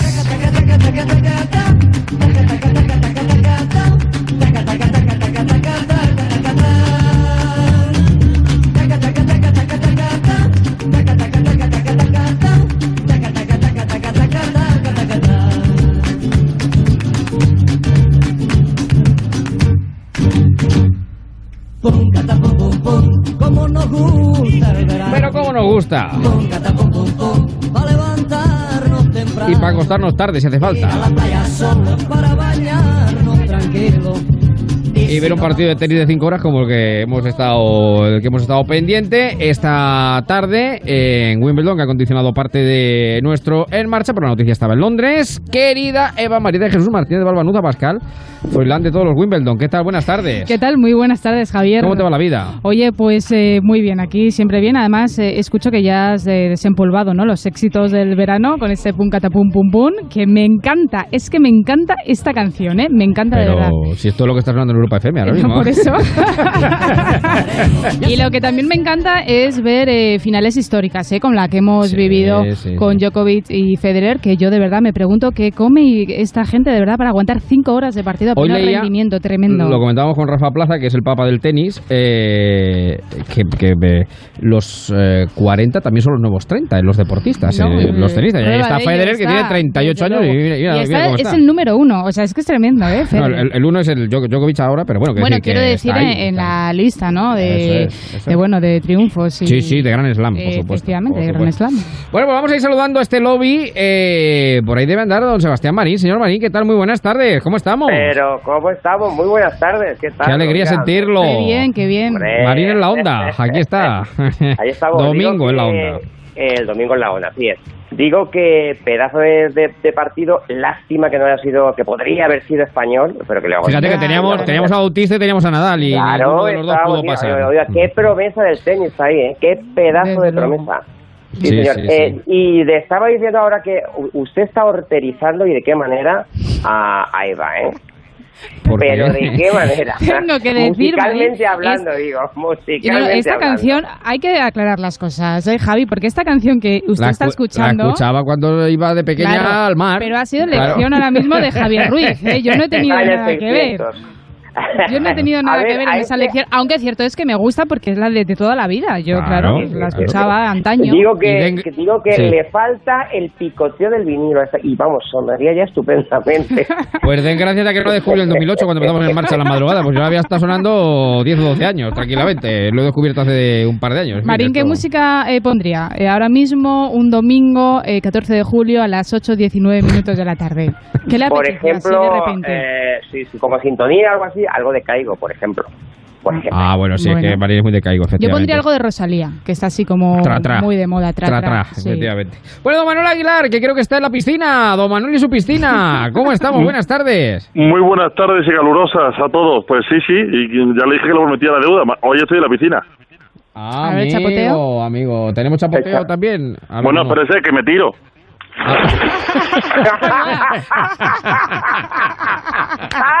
Ahí está. Ahí está. Para que digan que no. Ay, no, es que el móvil de don Manuel es Water Receipt. que estos son efectos especiales, ¿eh? Pero, eh, claro, No, no, ha sonado como de, de cabeza. No, no, no, de cabeza no ha sido, de cabeza no ha sido, ha sido ¿Bomba? de bomba, ha sido un bomba no profunda.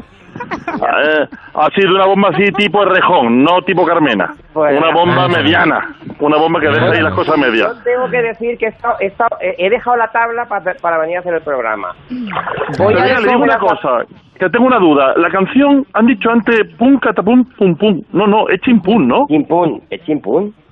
Es chimpún. oiga, Ah, pues si Pum, catapum, ¿no? si chimpún. Si quiere hacemos eh, análisis terminológico. Espera, espera. Hacemos análisis terminológico. escucha, escucha, escucha. Vamos a, vamos a determinar la letra de la canción. Pum, catapum, pum, pum. No chimpún. Catapum. Es pum pum, es pum pum. Pues dice pum, pum. Sí, sí. Claro, pues claro, he estado claro. 30 años, 30 años cantando la chimpún. Pero bueno, es pum, catapum, este- pum, pum. A ver, esta versión es de Luis, ¿de qué es esta versión? Eh, Pues eh, no recuerdo de, creo que un tal Paquito, es que no Ah, me acuerdo, es de Belter, bueno, que- es de Belter, No, es de la cinta de Belter, la azul, la que se daba con, Pero vamos a ver. Madre mía, por la que se le daba con el Vic, con el boli Vic, ¿sabe usted? Para rebobinarla, el sí, sí. number one Eso es. de Europa FM, sin lugar a Sí, dudas. sí, sí, sin duda, sin Pero, duda no, pero vamos a ver, esto te lo contaba aquí en Rumba 3 o Los Chichos o algo así. Sí, eso es muy de Rumba 3. Sí, sí, sí, sí, sí, sí, Pero bueno. son canciones que nunca pasan de moda en Nunca realidad. mueren, nunca mueren. Porque No, no, todo no, el mundo las mira. conoce. Ahora de repente le pones la última canción de Rosalía a alguien Vamos a o a. Javi, por ejemplo, y a lo mejor, no, bueno, sí, porque a Javi le gusta mucho Rosalía, pero a lo Sí, a mí mejor sí. otro, claro, otro cantante y no lo pilla, no sabe quién es. Y No, pero hay que reconocer todos. que además es, es verdad que son incombustibles porque esto, eh, eh, una noche de una noche de sábado, de viernes, de verano, te lo plantan a las 5 de la mañana y, oiga, esto se baila hasta encima de la barra, si es necesario. Sí, sí. Sí, Bueno, a las 5 de la mañana, no sé usted dónde está ya su edad, pero si está donde dice, donde dice usted que está, a las 5 de la mañana se baila cualquier cosa, empezando por el Sancho Quijote. Exacto, también, también, también, que también se puede cantar. a Bueno, las 5 de la mañana cualquier cosa puede pasar. Oiga, O los, bosque, déjeme o que, los bosqueperros o así, cualquier cosa. ¿eh? déjeme que salude a Emilio Hidalgo, que lleva ya de- media hora esperando el hombre y no le dejamos meter Pum, baza. Pum, pum. Pum, pum. Don Emilio, ¿qué tal? Pum, Buenas tardes. Muy buenas tardes, don Javier y compañía. ¿Qué tal? Bien, ¿Cómo ¿no? estamos? Aquí escuchando la lección musical. ¿eh? Claro, claro, claro, claro. Eh, siempre eh, acorde con los tiempos que corren. eh. Totalmente, Eso es, totalmente, eso es. sí, sí. ¿También tenemos momento piscina esta tarde, Hidalgo, o no tenemos momento piscina? Sí, lo que pasa es que yo me retiro y yo dejo a los demás en la piscina. sí, Exacto, sí, exacto, soy- exacto. Que Pues tengo que ver- Eso, pasa, que le pasa a usted por compartir piscina, oiga. Digo No, que tengo que piscina. ver la Yo forma aprendí de Carmena, yo aprendí de Sí. Carmena a salir con piscina y de ahí no me mueve nadie. Hace Muy bien. eh, Aguilar, que tengo- eh, A ver, No, Marín no, primero y luego Eva. Venga. No, no, digo Marín, que Marín, tengo Marín. que ver la forma idónea de hacer el programa un día desde la tabla de Padel Sur. Ah, pues ya, ya, ya. Pues sí, ya. sería muy bueno. Móvil, water resist y manos libres. Ya está. Eso es, eso es. Lo- ya lo veré, lo, lo voy a estudiar. que le decía Aguilar, no sé si hace largos en su piscina, si llega Sí, para eso. Bueno, tiene 18, sí, 18 No metros es una piscina de toy, no es una piscina de toy, de estas hinchables. no, no, no, no, no, no. Está muy bien, está muy bien. La más fría de este país, sin duda, ¿eh? Eso Bueno, no lo hace calor, descarte, no ¿eh? está mal. No, no, no, no, 18 por no. 7, 18 por 7 me da para hacer unos largos, sí. Sí, Pasa de- que hacer largo problema- hablando, hacer un Es programa de radio hablando, haciendo largos es com- complicado. No, lo decía porque se ha te hecho tiras a la viral. piscina de sí. Aguilar, Tú te tiras a la piscina de Y Aguilar me congelo, te quedas ¿no? helada por completo, vamos. Ya, bueno, poquito a poco. Primero no, como en bomba, por ejemplo, que no entra en calor así de repente. Lo decía porque se ha hecho viral un vídeo de una familia de una piscina de Sevilla. Claro, no tiene eh, el problema, eh, Aguilar no tiene ese problema porque puede, ¿no? Hacer largos. Pero resulta que la madre de la familia quería hacer largos y la piscina, que es de obra, pero resulta que era pequeñita. Entonces lo que han hecho es el hijo o el padre, no, no recuerdo muy bien lo que ha hecho, ha puesto como una cuerda, una goma. Sí. Entonces la mujer se mete en esa goma y hace como que nada, pero no nada. Entonces, eh, bueno, se ha hecho viral Ah. y me parece una muy buena solución. Pues bien, pues lo, lo- lo- lo la- buscaremos. La, gente que tiene dinero lo utiliza también para entrenar, pero en lugar de con una goma, con una corriente en contra de la dirección del nado. Entonces estás estático, pero estás nadando. Usted, usted que ha estado con Gema Mengual, ¿no? No, esto, esta técnica, esta técnica es... No, oiga, que yo admiro enormemente a quien Sí, sabe sí. nadar porque es una, es una de mis frustraciones. Porque fíjese que yo practico la natación, lo que pasa es que nado fatal, porque nado fatal. No nado bien, ni a braza, ni a crawl, ni, bueno, de espalda. Pero, maripo- Ruiz, mariposa ya ni le cuento, vamos, mariposa ya Bueno, es, pero perrillo, eh, perrillo sí le sale. Al perrillo me sale, el Bueno, perrillo me bueno, sale, el perrillo me sale. Ruiz, pero yo admiro mucho a, lo- a los grandes Pero, nadadores, ¿eh? O sea pero que- usted, oiga, pero eso se hace un cursillo urgente y se soluciona Pero qué va, pero si es falsa Pero ¿cómo que no? modestia, pero si cuando va a la piscina se hace como 50 largos, es un Michael Phelps Me lo de la hacía, vida. me lo hacía, me, lo, me los hacía, me los hacía. Yo he estado, yo he estado Ahora solamente en me hago la una- vuelta al valle, pero yo, yo he estado en una grada viéndome nadar a espaldas. que Es una cosa realmente complicada. Ah, muy Sí, bien, es muy bien, muy bien. Es una Bueno, cosa vamos que que son, que son y 25, las 8, las 7 en Canarias. Ya saben que a esta hora nos gusta en este lobby repasar lo que pasa eh, este día, este domingo. Y bueno, empezamos desgraciadamente con bueno con un suceso que no es de nuestro agrado, pero que ha sido actualidad y que está en todos los lados, ¿no? En todas partes. Sí, desgraciadamente tenemos que hablar de otra presunta violación grupal a una menor de 17 años en Manresa, en Barcelona. Todos los digitales lo llevan en, su portada. El, el Mundo titula Detenidos cuatro jóvenes por una presunta violación a una chica de 17 años en Manresa. Estos detenidos tienen edades comprendidas entre los 18 y 25 años y no se espera que pasen a disposición judicial hasta mañana lunes. El suceso habría ocurrido esta pasada madrugada y ABC titula Otra manada en Manresa, cuatro jóvenes detenidos por violar a una menor de 17 años y es que se da la circunstancia de que esta misma semana pues ha concluido en Barcelona ese juicio no contra la conocida como la manada de Manresa, así que desgraciadamente tenemos que hablar de este suceso de nuevo. Mm, Pues la verdad es que tremendo esto de, Pero es que- de las, es que de no las aprendemos, no aprendemos. Eh, La pregunta es esa, o es que antes pasaba y no nos enterábamos. Eh, Yo- repito yo lo creo que que- hace o quizás es que aprenden. A lo O mejor es que aprenden, ¿eh? A lo mejor es que tenemos que empezar a plantearnos que se produce un efecto llamada. No lo sé, no lo sé, pero, y pero un bueno. efecto llamada de Es una brutalidad. horroroso. Es que a mí, Bueno, a yo mí, creo- un efecto llamada de algo bueno, pues es fenomenal. Ya, pero es que sabe usted que el efecto llamada se suele producir precisamente con cosas negativas. Al revés. Mm. La Yo lo que no puedo entender de verdad educación- de esto, porque entiendo que la noticia puede llamar eh, y puede mover el, el- el subconsciente de mm, verdaderos eh, depravados y puede movilizarlos. Lo que no puedo entender es que ahora, que ya tenemos una condena de 24 años, si no me equivoco, sí, sí, sí, eh, no haya hecho el efecto desllamada. Contrario. Eso es lo que realmente exacto, me llama la atención. Es que parece Corrector, corrector. Sí, parece sí. lo razonable. Es- en todo esto siempre, eh, o sea, prevenir y educar desde la infancia es primordial, ¿no? Y llegados a este punto en lo que eso eh, parece que ya no funciona, desde luego la justicia tiene Que ser dar implacable, ejemplo, tiene que implacable. ser implacable. Yo creo que con la manada, ¿no? De los Fermines, eh, la justicia ha marcado, yo creo, un paso muy importante y lo que se debería hacer también es cambiar el Código Penal, que desaparezca abuso sexual y que estemos hablando de lo que es- lo que realmente pasa, que es una violación, una agresión sexual. Entonces es yo creo se que vamos en el paso correcto y desgraciadamente pues cuando la educación no funciona nos enfrentamos en es- a esto y tiene que ser la justicia desde luego la que sentencie este tipo de casos. Pero no podemos Bueno. hacer desaparecer la figura de- del abuso sexual, porque hay cosas que son abuso y no violación. Entonces, eh, no se podría penar todo de la misma manera. Lo que Bueno, sí pues que cuando se pene, que se pene bien, quiero decir, Exacto, y que se claro, identifique hay que empezar bien a estudiar, y que...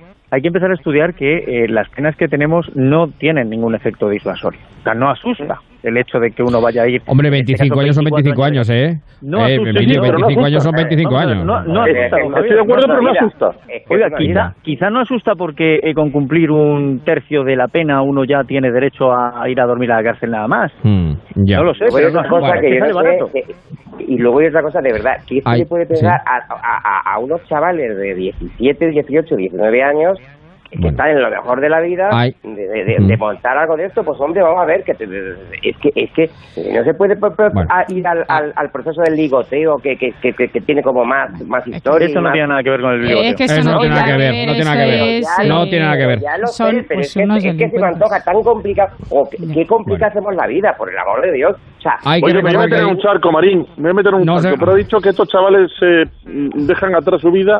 Le voy a decir, y yo sé que me, yo sé que esto me va, más de uno va a poner la mano en la cabeza. A mí lo que le pase a esto me da igual. de verdad que me da absolutamente igual. La cuestión es que a la que a la que han truncado la vida es a una persona. a mí, a ellos lo que le pase, de verdad, en este caso me importa un demonio.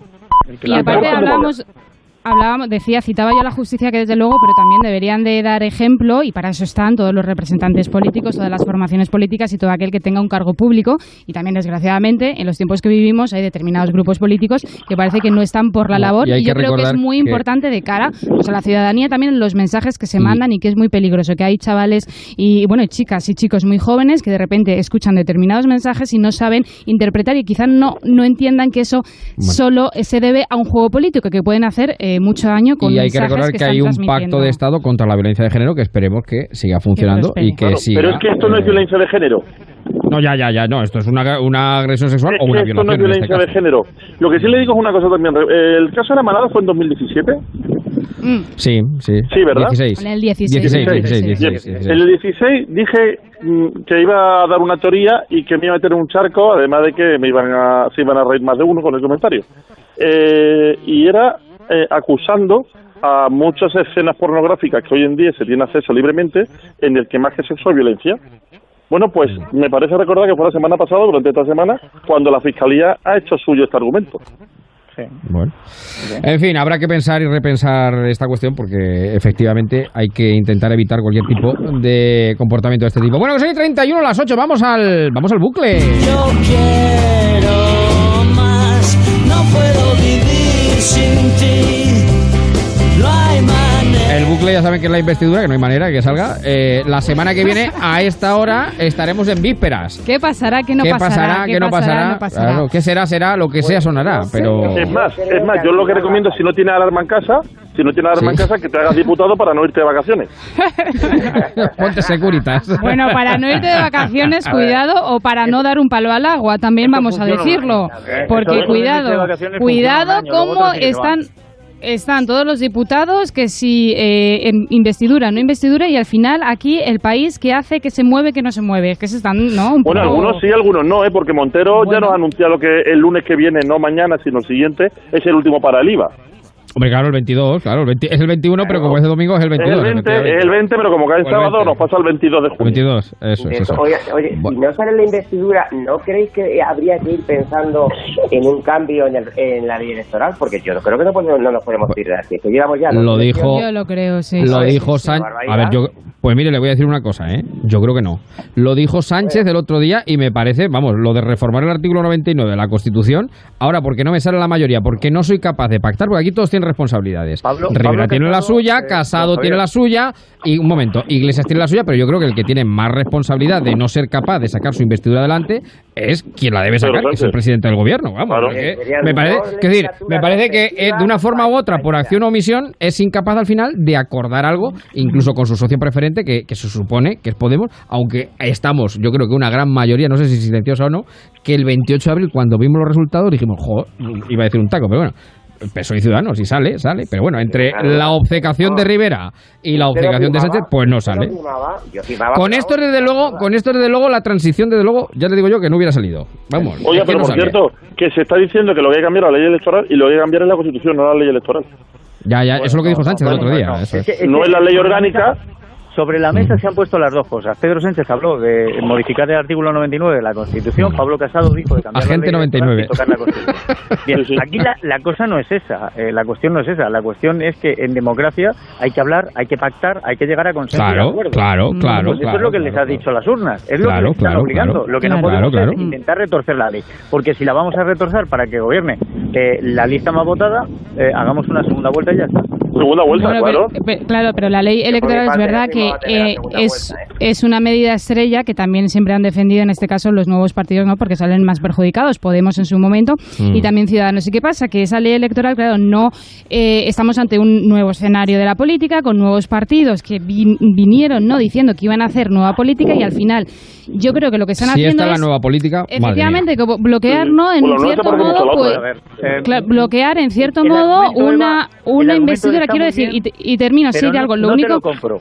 No, pero es que quiero decir que al final, tanto Podemos como Ciudadanos, eh, es Sí. verdad que aquí el que tiene que negociar es Pedro Sánchez, porque es el que se va a presentar al debate de investidura y a la sesión de investidura, pero es cierto Claro. que tanto Ciudadanos como Podemos, eh, de nueva política, de momento poco, porque están haciendo bien, lo sí. mismo que hace PSOE y PP, que han hecho toda la vida, pero con un añadido, que es que si ahora mismo no estuviera en el tablero político, pues quiero pensar que ya tendríamos que presidente del gobierno. Y esa segunda vuelta, ni tan mal, ¿eh? porque visto lo te visto... Venga, Emilio, rápido. No, no, que, que- que está muy bien, pero que yo el argumento no se lo compro. Y es tan sencillo como que lo único que quieren hacer es modificar el artículo 99 para que gobierne la lista más votada. La lista más votada sin una mayoría absoluta para poder legislar en este país y aprobar Es cosas imposible. que negociar. Y si no han sido capaces de negociar para formar un gobierno, no van a ser capaces de negociar para aprobar nada. Con lo cual no se gobierna. Bueno, Así ¿y que cuál es el lo nuevo? ejercicio de negociación tienen que hacerlo ya. Bueno, ¿y qué es lo nuevo de la investidura hoy, Eva? Bueno, lo nuevo, nuevo siguen, como tú decías, Javi, con ese bucle, ¿no? Entre investidura sí, investidura no. Porque, ojo, a lo que dice El Mundo, titula Pedro Sánchez no se fía de Pablo Iglesias porque no controla ni su partido. Esto ¿eh? Esto fiarse. es con eh, comillas, ¿eh? Eh, Según fuentes muy cercanas, cita El Mundo a- al presidente, pues eh, no... eh, El problema aquí sería que, como que Pedro Sánchez del PSOE no se acaba de fiar de Pablo Iglesias de meterlo en el Consejo de Ministros por el tema catalán, ¿no? Si en el momento que se trate el conflicto de Cataluña, pues claro, hay posturas que están enfrentadas, ¿no? Entre PSOE y Mira. Podemos y ahí puede surgir la mayor desconfianza. Dice por aquí, eh, dice, si está demostrado, eh, un oyente dice, si está demostrado que España funciona sin políticos y está más que demostrado, mandémoslos a todos de vacaciones, pero perpetuas, vágame el señor. pues sí, no, no, está, Y luego está el país, eh, también lleva Sí, sí, sí. lleva eh, en portada lo siguiente, además yo creo No, que algún- esto en un consejo de administración no rinden cuentas, ya les digo yo, ¿eh? No, no, en un consejo no, de no, administración de una empresa privada no rinden cuentas. Pero bueno. Mire, mire, eh, mire, respecto a esto, eh, hay mucha confusión con el tema eh, con el tema ayuntamientos. De hecho, se ha escuchado que el día 15 de mayo se iba a investir un alcalde de una forma o de otra, y es cierto. Eh, Algo de esto sé, eh, por los últimos ocho años. Eh, vamos a ver, el- hay dos diferencias. Una de ellas es que si no se hace este planteamiento y se, podría, y se pudiera abrir la puerta a que hubiera elecciones municipales en cada uno de los ayuntamientos, si no hay un gobierno estable, esto sería imposible. Sería una locura, 8.000 municipios cada uno convocando elecciones nuevas cuando le parezca, con lo cual es No, no, imposible. eso no, Pero lo eso segundo es que en un ayuntamiento un alcalde tiene infinito poder casi. Porque los decretos de alcaldía tienen muchísima fuerza para hacer avanzar mucho. Es verdad que no da, por ejemplo, para los presupuestos, pero sí es para una gestión más o menos con sentido de un, de un municipio. Por tanto, el alcalde puede, el presidente del gobierno no. Por tanto, Bueno, en fin. equiparar un ayuntamiento a una comunidad autónoma o al gobierno de la nación es prácticamente No, es imposible. Ahora, sistemas. Pues mire, el sistema inglés, 100 diputados más a la lista más votada. O el la griego, segunda 50 vuelta, más, claro, claro, claro, claro. sí, hay sí, sí. infinitos. La ley 2, que es el que tenemos. nos gustará o no nos gustará, pero la, la comparativa con eh, el gobierno central y un ayuntamiento no la hacen porque sea real, la hacen porque engaña, porque seduce, porque tú vendes esa trola y ya está, y quedas tan a gusto. Claro, eso no puede hacerse. Es Bueno, que son- ayuntamiento ya se ha convocado. Muy bien, Almeida sí, pero Sánchez no. Sony 38, las 8, Sí, algo más de esto eh, sí, y que pasamos tema. que el país sí también eh, habla y lleva en portada lo siguiente. Además, creo que Aguilar lo, lo comentaba ayer. El rechazo a la coalición con Podemos une a todo el PSOE, ¿no? Que también. Eh, Vara, Vara y Zeta. Vara y Zeta. y en el sí. mismo en el mismo autobús. Eso, eso no se ve. Eso es histórico, como la Claro, final de Wimbledon, es claro. histórico. Sí, sí, sí, es verdad. Bueno, y Me Carmen imagino los dos cantando We Are the Champions. Exacto, exacto. Y. Y Carmen Calvo ha sido hoy también protagonista. Sí, bueno, porque, a ver, después de la tempestad, ¿no? Pues viene la calma y puede haber alguna solución para ver a Pedro y Pablo como los picapiedra, ¿no? Unidos y amigos. ¿Y quién ha salido para templar un poquito los ánimos? Estamos todos así como un poco revueltos, ¿no? Con este tema de Pablo Iglesias y Pedro Sánchez. Bueno, pues ha sido Carmen Calvo, vicepresidenta en funciones, que, eh, ojo, porque eh, 20 minutos titula lo siguiente, el PSOE rectifica y ofrece ahora ampliar su oferta de programa a Podemos. Eso dice el PSOE. ¿Y qué ha dicho Carmen Calvo? Bueno, pues que todavía hay tiempo y que eso que han ofrecido en un primer momento pues se puede modificar, que hay que sentarse de nuevo y volver a hablar. Así que puede que haya una solución. Yo no sé si realmente uno y otro están eh, jugando al postureo y si realmente Pablo Iglesias cuando tenga que votar va a ser capaz de votar en contra aunque no tenga lo que quiere. No sé qué va a pasar. Pero esto es lo que ha Carmen, dicho Carmen es muy convincente. Carmen, que va a salir, ¿eh? Carmen les ha dicho, sentaos a hablar, que el dinero público no es de nadie y eso seduce. Sí, y después le ha dicho que la agenda cultural es irse a un concierto con su mujer. o sea, Seguro. No, pero podría aplicar lo de PCDC, que también lo... estos malditos roedores, estos malditos roedores, a ver si se ponen de acuerdo. Sí, Eso, eso fue con Pujalte. Sí, sí, sí, sí, pero es que Carmen Calvo deja grandes perlas para la historia, sí, Digo sin que duda. Carmen Calvo ha hecho unas declaraciones bastante jugosas, no sé si las tenéis Sí, por ahí, sí. la, del, la del feminismo. Totalmente, porque Carmen Calvo, eh, hoy, que también, aparte de ser vicepresidenta en funciones, es secretaria de Igualdad, no es lo único que ha dicho, no solo se ha referido a esa investidura de Pedro Sánchez eh, y del PSOE, porque también ha hecho unas declaraciones en una conferencia en las jornadas Diálogos 140 aniversario, que se han organizado por la Fundación Pablo Iglesias y el PSOE, y enmarcadas ¿no? dentro de ese 140 aniversario del partido Bien. Pues que ha dicho que el feminismo no es de todas, el feminismo es de, no es de todas, eh, no bonita, todos lo hemos currado en la genealogía del pensamiento progresista, del pensamiento socialista. O sea, ha Sí, dicho ha Carmen currado, Calvo que ese currado. movimiento, eh, bueno, pues eh, ha, ha salido un poco de- del seno de, del Lo que más PSOE. me gusta es que el feminismo no es de toda bonita. No sé quién se lo Yo estaría creo, diciendo. yo creo... No sé a quién se lo estaría diciendo, pero el feminismo no es de toda bonita. Era una charla, claro, era un diálogo, una charla un poco, eh, pues... Sí, sí, pero la terminación claro. con una señora llamarla bonita. Bonita, Sí, sí, efectivamente. Eso es para echar a correr. Que no estoy llamando, que no estoy llamando a Carmen Calvo machista. Que se lo digo No, de verdad, no, no, la estoy llamando machista. ahora, ahora. A A veces, a veces pe- pega unos patinazos de estos Sí, sí, que no le pega, es que Bueno, no pegaba la frase, igual que no pegaba la frase el yo, dinero público no es de nadie. Más allá, más allá del acabar con el bonita, que ya suena, suena bastante mal, suena bastante feo, eh, el movimiento feminista no nos buscaba la igualdad. eh, ¿Y cómo buscar la igualdad ya separando a una mujer, diciéndole no tuyo no, es solo de las mujeres socialistas? Este movimiento es nada más que nuestro. Claro, es Bueno, que no es se, puede, no se puede poner barreras a la igualdad.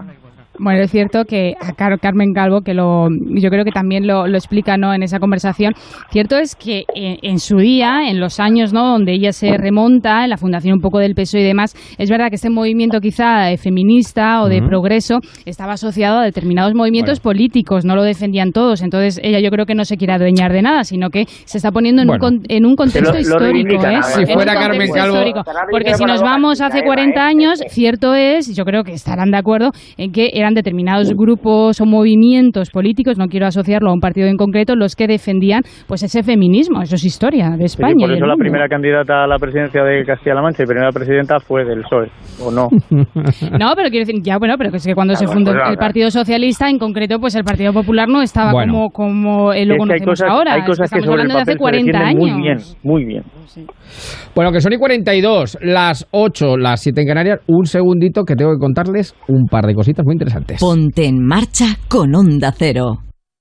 Me he comprado una lámpara que gira y da fresquito por solo 129 euros. Pero eso no es una lámpara. Eso es el ventilador de techo Tavira con luz LED, que es un ventilador con lámpara.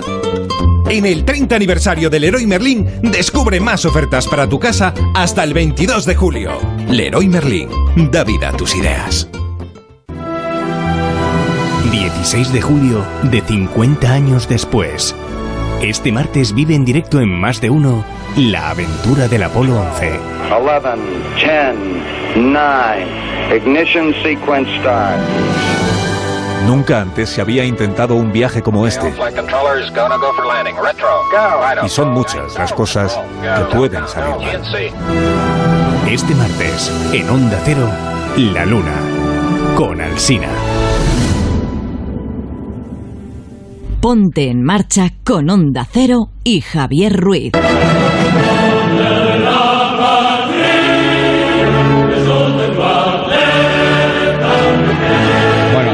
Una versión de Casablanca, es la versión de- naturalmente de la Marsella. Hoy es el Día Nacional Francés. Eh, hoy hace unos cuantos años que no me acuerdo, tendría que hacer la cuenta de la ¿qué es lo que se celebra?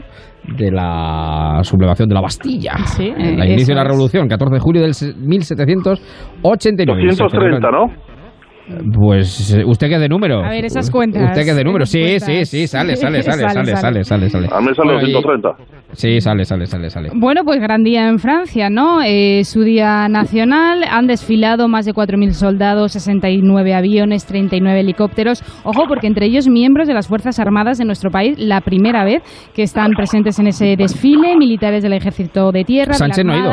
Amanda Margarita Eh, Robles. no, efectivamente, Sí, han sí. ido todos comandados, ¿no? Eh, encabezando eh, eh, todo, pues esa representación española, la ministra de Defensa en funciones, eh, Margarita Robles. Pero a pesar de haber, haber habido muchísima presencia, no solo de España, sino también de otros países, ha habido desde luego un protagonista claro. Yo no sé si ustedes lo han visto. Hombre, A ver. Regreso al futuro. ¿Quién? Regreso al futuro, la segunda parte, cuando Marty McFly... Eh, ahí, ahí estamos, ahí estamos. Lo más llamativo, la mayor atracción se la ha llevado el soldado volador. Ajá. Bueno, un soldado que ha sobra- eh, sobrevolado los campos elíseos en un flyboard, como dice Aguilar, ¿no? De regreso al futuro. Y bueno, y ha sido como la estrella del desfile. O sea, yo creo que desde luego ha empañado al resto. Bueno, no ha empañado, no podemos decir eso, pero desde luego un protagonismo muy importante el que ha tenido. Vamos, un monopatín volador, es un monopatín volador a 200 kilómetros por hora y Margarita Robles lleva a seis legionarios con una bandera. Va- vamos, vamos, vamos, vamos, han llevado Margarita, también- Margarita que es capaz de y el año que viene otra vez funcione. Al paso que vamos.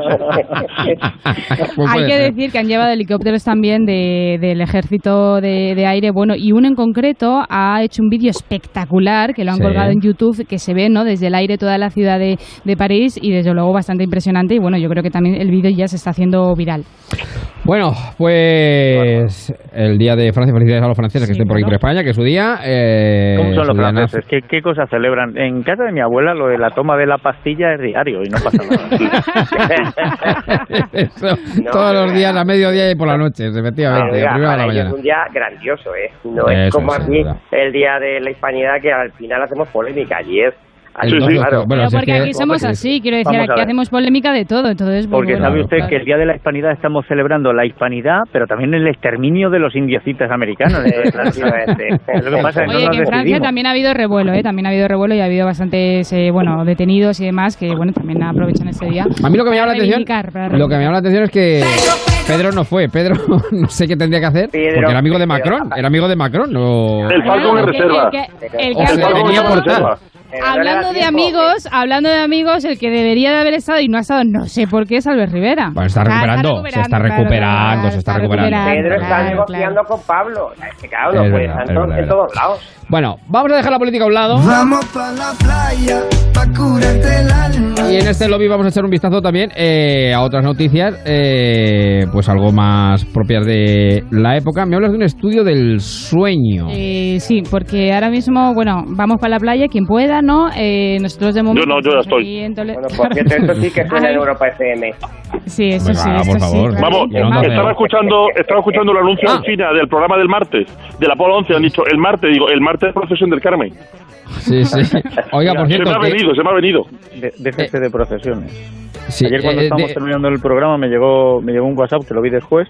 En Vido Sí. del Marqués tenían procesión, explotaron los cohetes de manera descontrolada, no saben muy bien por qué, alcanzaron a una mujer y ha fallecido. ¿eh? Es verdad, es verdad, es verdad. Cuidado. Por cierto, que al hilo de las músicas, eh, Germán, que siempre está al quite, en el grupo de Facebook del programa, nos ha puesto la versión que usted preguntaba de quién es la versión del mm, ¿Cómo nos gusta el verano? Pum, catapum, pum, pum. Paco Paco, Francisco Ropero Gómez. Para que, se- para, para que lo Ahí está el sepa- dato. para que lo sepa usted. Que no- se había descatalogado, pero ya lo, ya lo ya lo he rescatado, ya lo hemos rescatado aquí nosotros. Bueno, ¿qué, qué pasa con el eh, estudio del les sueño? tengo que hacer una pregunta. Eh, vamos a hablar del primer estudio sobre el sueño de los españoles. Entonces, les lanzo la siguiente pregunta. Si tuvieran que compartir una noche de sueño, no de nada más, quiero decir, compartir una noche A dormir, durmiendo. a dormir. Eso es, a dormir.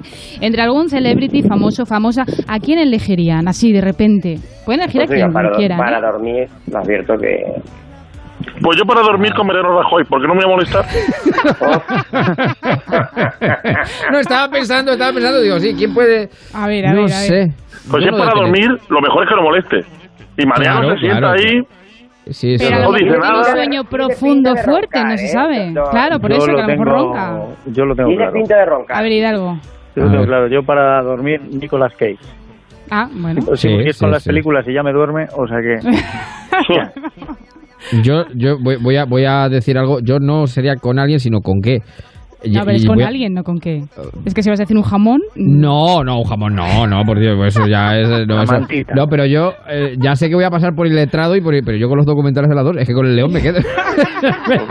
con el león me quedo frito, vamos, es una cosa tremenda. Y mira que me quiero quedar hasta el final a ver qué pasa, pero es que no puedo, no puedo. Pues el león Me todavía motiva, pero cuando son de insectos es muy aburrido.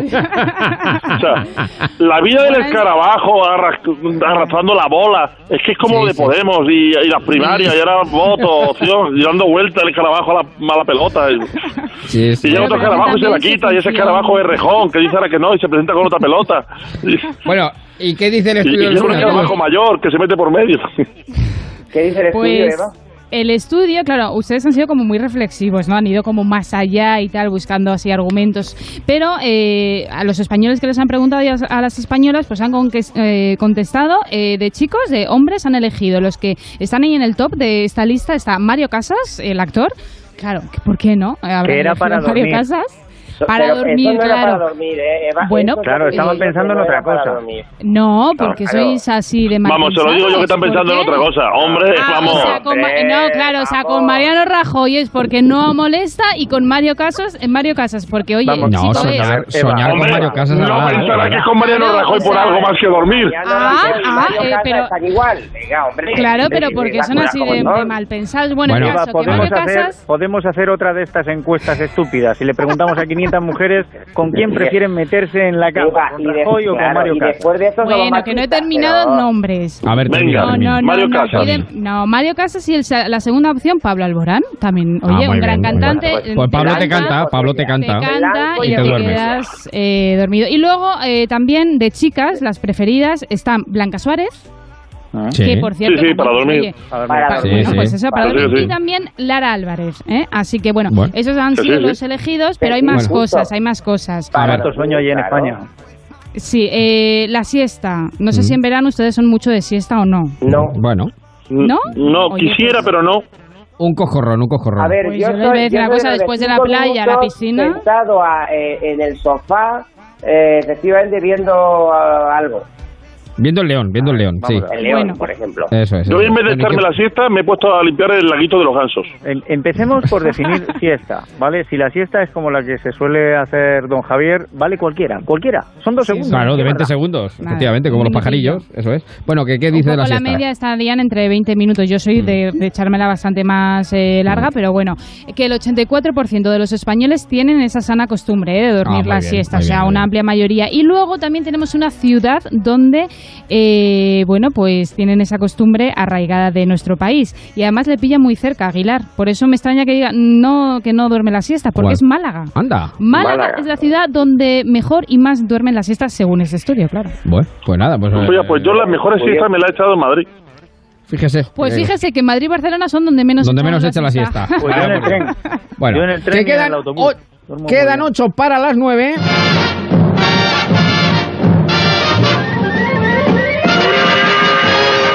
Pero quiero saludar a esta hora a Pablo García Bautista. Pablo, ¿qué tal? Buenas tardes. Muy buenas tardes, Javier, ¿qué tal? Como que es nuestro compañero de prácticas este año, porque eh, estrenamos. no, compañero de prácticas. eh, has, más. Pablo, para contarnos con quién te echarías la siesta. Pues A yo, ver, Pablo, eh, ¿qué opción eliges? dormir, Pablo. ¿eh? yo dormir eh, con alguien pequeñito, que no abulte mucho, que no moleste. Sí, sí, sí. Yo, yo- para, Mismamente. Para dormir. bastante alto, ¿eh? Para dormir, yo creo que solo es la la mejor manera de dormir, eh, pero en fin. Para dormir solo, eso Sí, es, ya sí, está. sí, Sí, sí. Bueno, estrenamos sección y Pablo se cayó del caballo. ¿Qué es lo que qué es lo que le ha llamado la atención a Pablo esta semana, eh, la semana de Pablo, eh, que nos pueda compartir aquí con nosotros para que, eh, en fin, nos ilustre con, con su experiencia. Pues hoy, hoy vengo a comentar algo que, que ya trajo ayer eh, el abuelito digital, Fernando de la Cuadra, que Sí. traía a colación un, un artículo del ABC en el que se desvelaba que Google había reconocido que nuestros móviles nos escuchaban y tal. Ah, y es sí, que sí, sí, sí. hay gente que es muy escéptica con esto y hay gente que, que- que no lo considera, pero es que a mí es algo que me viene persiguiendo ya desde Navidades. Porque en Navidades, y esta semana venía detrás de mí también, en Navidades tuve una, una conversación con, con unos familiares sobre unas maquinillas de afeitar, fíjate si es peculiar, Y al volver a casa tenía Facebook todo eh, lleno de, de publicidad de maquinillas de afeitar que no me había pasado en la vida. En la Luego- conversación, o sea, en la conversación de Navidad hablaste de maquinillas de afeitar y luego el móvil y luego con las maquinillas de y afeitar. en Facebook todo lleno de publicidad de maquinillas de afeitar. Hace poco... ser- Sí, sí, perdón. Yo iba a decir que sí que suele ser normal que visites una página buscando máquinas de afeitar y a partir de ahí eh, vis- eh, Justo, eh, eso sí. escuchar, pero eso es la cuando la conversación, claro. Lo, lo que está diciendo eh, Pablo puede pasar por ciertas posibilidades de que, bueno, siendo hombre, pues publicidad de maquinillas de afeitar. Le voy a contar yo un caso de hace 10 meses, todavía más rocambolesco. A En la ver. comunidad de vecinos tuvimos que eh, comprar e instalar un salvaescaleras por una vecina que está imposibilitada. Sí, no hablamos sí. nada por móvil, no hablamos nada por correo electrónico, todo fue reuniones personales y nos hemos encontrado Sí. las redes copadas de anuncios de salvaescaleras. Es que es tremendo. Sí, sí. A mí me ha pasado eso con Instagram, ¿eh? de hablar de algo y de repente ver en Instagram publicidad de eso que tú has hablado a lo mejor con una amiga, con un amigo. Es tremendo, ¿eh? Oiga, que, Ahora que- mismo todo ustedes. esto, pues... Que yo a Pero que le miren la el móvil. conversación del WhatsApp tiene un pase. Que le miren, que le escuchen la conversación por teléfono, pero que ya tengan una, una, una bombilla en el descansillo de la escalera. Que le, que le pasa. Bueno, eh, do- don Manuel, eh, hubo hubo algunas eh, bombillas LED de, que se compraban de esta Made in China que las abrías y tenían un sistema para sacarte la clave del wifi y espiar lo que se hacía en casa. Pero eh, sí, el micrófono del móvil se utiliza para escuchar. Yo alguna vez le he dicho al móvil, no me estarás escuchando y te pone Google, no. O sea, es que la clave. Bueno, entonces concluimos que Villarejo es un adelanta a su tiempo. Villarejo es un adelanta a su tiempo, pero vamos. Si Pero bien, tranquilamente. Esto, eh, esto asusta. Iba a decir otra palabra un poco más. Claro, eh, Sí, sí, asusta, honestamente. Por Porque tanto, Pablo, como- completamente contra tu intimidad. Pero Señor Marín, conclusión, sí. ponen en la pantalla de mi móvil pone acojona. No, Acojona. ¿Iba a decir eso? Era la palabra. Me ha leído el pensamiento. No, no, no, no, lo, peor, lo peor es que lo que estaba contando Pablo creo que es absolutamente cierto porque a mí también me ha pasado. Y lo que yo no sé ya fuera broma es eh, si la ley de protección de datos tiene excepciones que yo no, no he podido encontrar. Porque es que no, creo que esto pueda ser así bajo ningún concepto. No tiene, no tiene excepciones, lo que pasa es que son leyes de ámbito nacional y eh, quien te está escuchando, te está escuchando, pues eso, pues eh, a través de Google en China o en Rusia. o- bueno. Como conclusión, apague los móviles cuando estén hablando, ya está. No, no, hay que, hay que Es- quitarle es la incluso conclusión. la batería. Sí, Madre sí, sí. Bueno, Antes, hay eh, que machacarlo, tapábamos, hay que ¿no? machacarlo. La- tapábamos la camarita, ¿no? Seguro que lo han hecho Eso del es, portátil eso o es. del móvil en un momento dado, pues ahora también los micrófonos. ¿no? Bueno, y antes de acabar, cuéntame, porque se me queda, se nos queda el fin de semana, el reto de la botella. Bueno, eh, saben que siempre en verano triunfa un reto. Bueno, pues ya tenemos uno en verano y este a lo mejor alguno de ustedes es así un poco eh, Jackie Chan lo podré, lo puede hacer, ¿eh? Atención Bueno, por porque estamos hablando, lo es- estamos hablando. Yo llamándose al reto de la botella pensaba que sí, pero cuando he hecho Jackie Chan ya lo veo más complejo. es que, claro, claro, a ver, a ver, el, el reto es el Bottle Cap Challenge, ¿vale? Y consiste en, eh, tienen, ponen ustedes una botella eh, en un sitio donde quieran, una mesa, eh, en una posición superior, y lo que tienen que hacer es desenroscar el tapón de la botella, o sea, quitarlo, o sea, lo tienen que desaflojar un poquito, claro. Si puede ser una botella de vidrio, mejor, porque para que tenga peso la botella y no salga volando, y lo que tienen que hacer es con una patada, con una patada, tienen que quitar ese tapón. Entonces ya si Así- lo graban y nos lo enseñan, eso empezó. ya sería el Bottle Cap Challenge. Así Lo han empezó. hecho ya todos los celebrities y todos los famosos están con este Jason, tema, ¿eh? Jason Statham lo hizo así, Lo con hizo una famoso, patada. eh, sí, vale, sí, pero sí, sí. ha- hay variantes. María Carey lo ha hecho con una nota alta, Cantando, haciendo que salte ya. el tapón. ¿eh? pero eso y no Sergio vale, Ramos María con la Carey. lengua. Pero igual, igual que Jason Statham con la patada de giro, pero con la lengua. Oiga, yo tenía un primo que abría los botellines con la boca, pero vamos, eso. Oye, ¿se animan o no? Lo podemos y, con un cuello de la ojo, y, y con un ojo también, como hizo Don Emilio, que también lo he visto, efectivamente. con ¿Pero un se animan o trata- no se animan? Se trata, don Manuel, de darle al, al tapón de rosca, de darle Pero, refilón. pero con el ojo de uno o con el ojo de otro. Con No, no, con el ojo de uno, con el ojo de uno. No, no, con el con el ojo de uno. Pero que animarse, eso es muy difícil. es muy Pero bueno, pero se puede eh, probar, complicado, quiero decir, eh, lo han hecho, por ejemplo, aquí que se me venga ahora a la cabeza, creo que el otro día lo hizo en Zapeando, eh, Cristina Sí. Pedroche, eh, hizo como dos o tres patadas y al final lo logró. consiguió? Claro, Pues entonces luego ser- con va- la cámara lenta lo grabas sí. en modo lento y es espectacular. Pues va a ser el cuestión de ponerse a ello con el. Tenemos verano, ¿eh? Por. Eso. ¿Cuánta cerveza, cuánta cerveza desperdiciada rompiendo botellines? Es verdad, es Puede, verdad. puede ser la botella. Bueno, se la bebe antes y luego lo hace. ¡Que nos vamos! Recogemos velas. Porque a misa no llegamos. El Y porque fueron dos horas de radio apasionantes con final de Wimbledon incluida. Ya saben, Djokovic, si no lo saben, si se pone usted ahora manos a la obra, enciende la radio, pues Djokovic se llevó la ensaladera. Lo estuvimos contando en directo aquí en Onda Cero.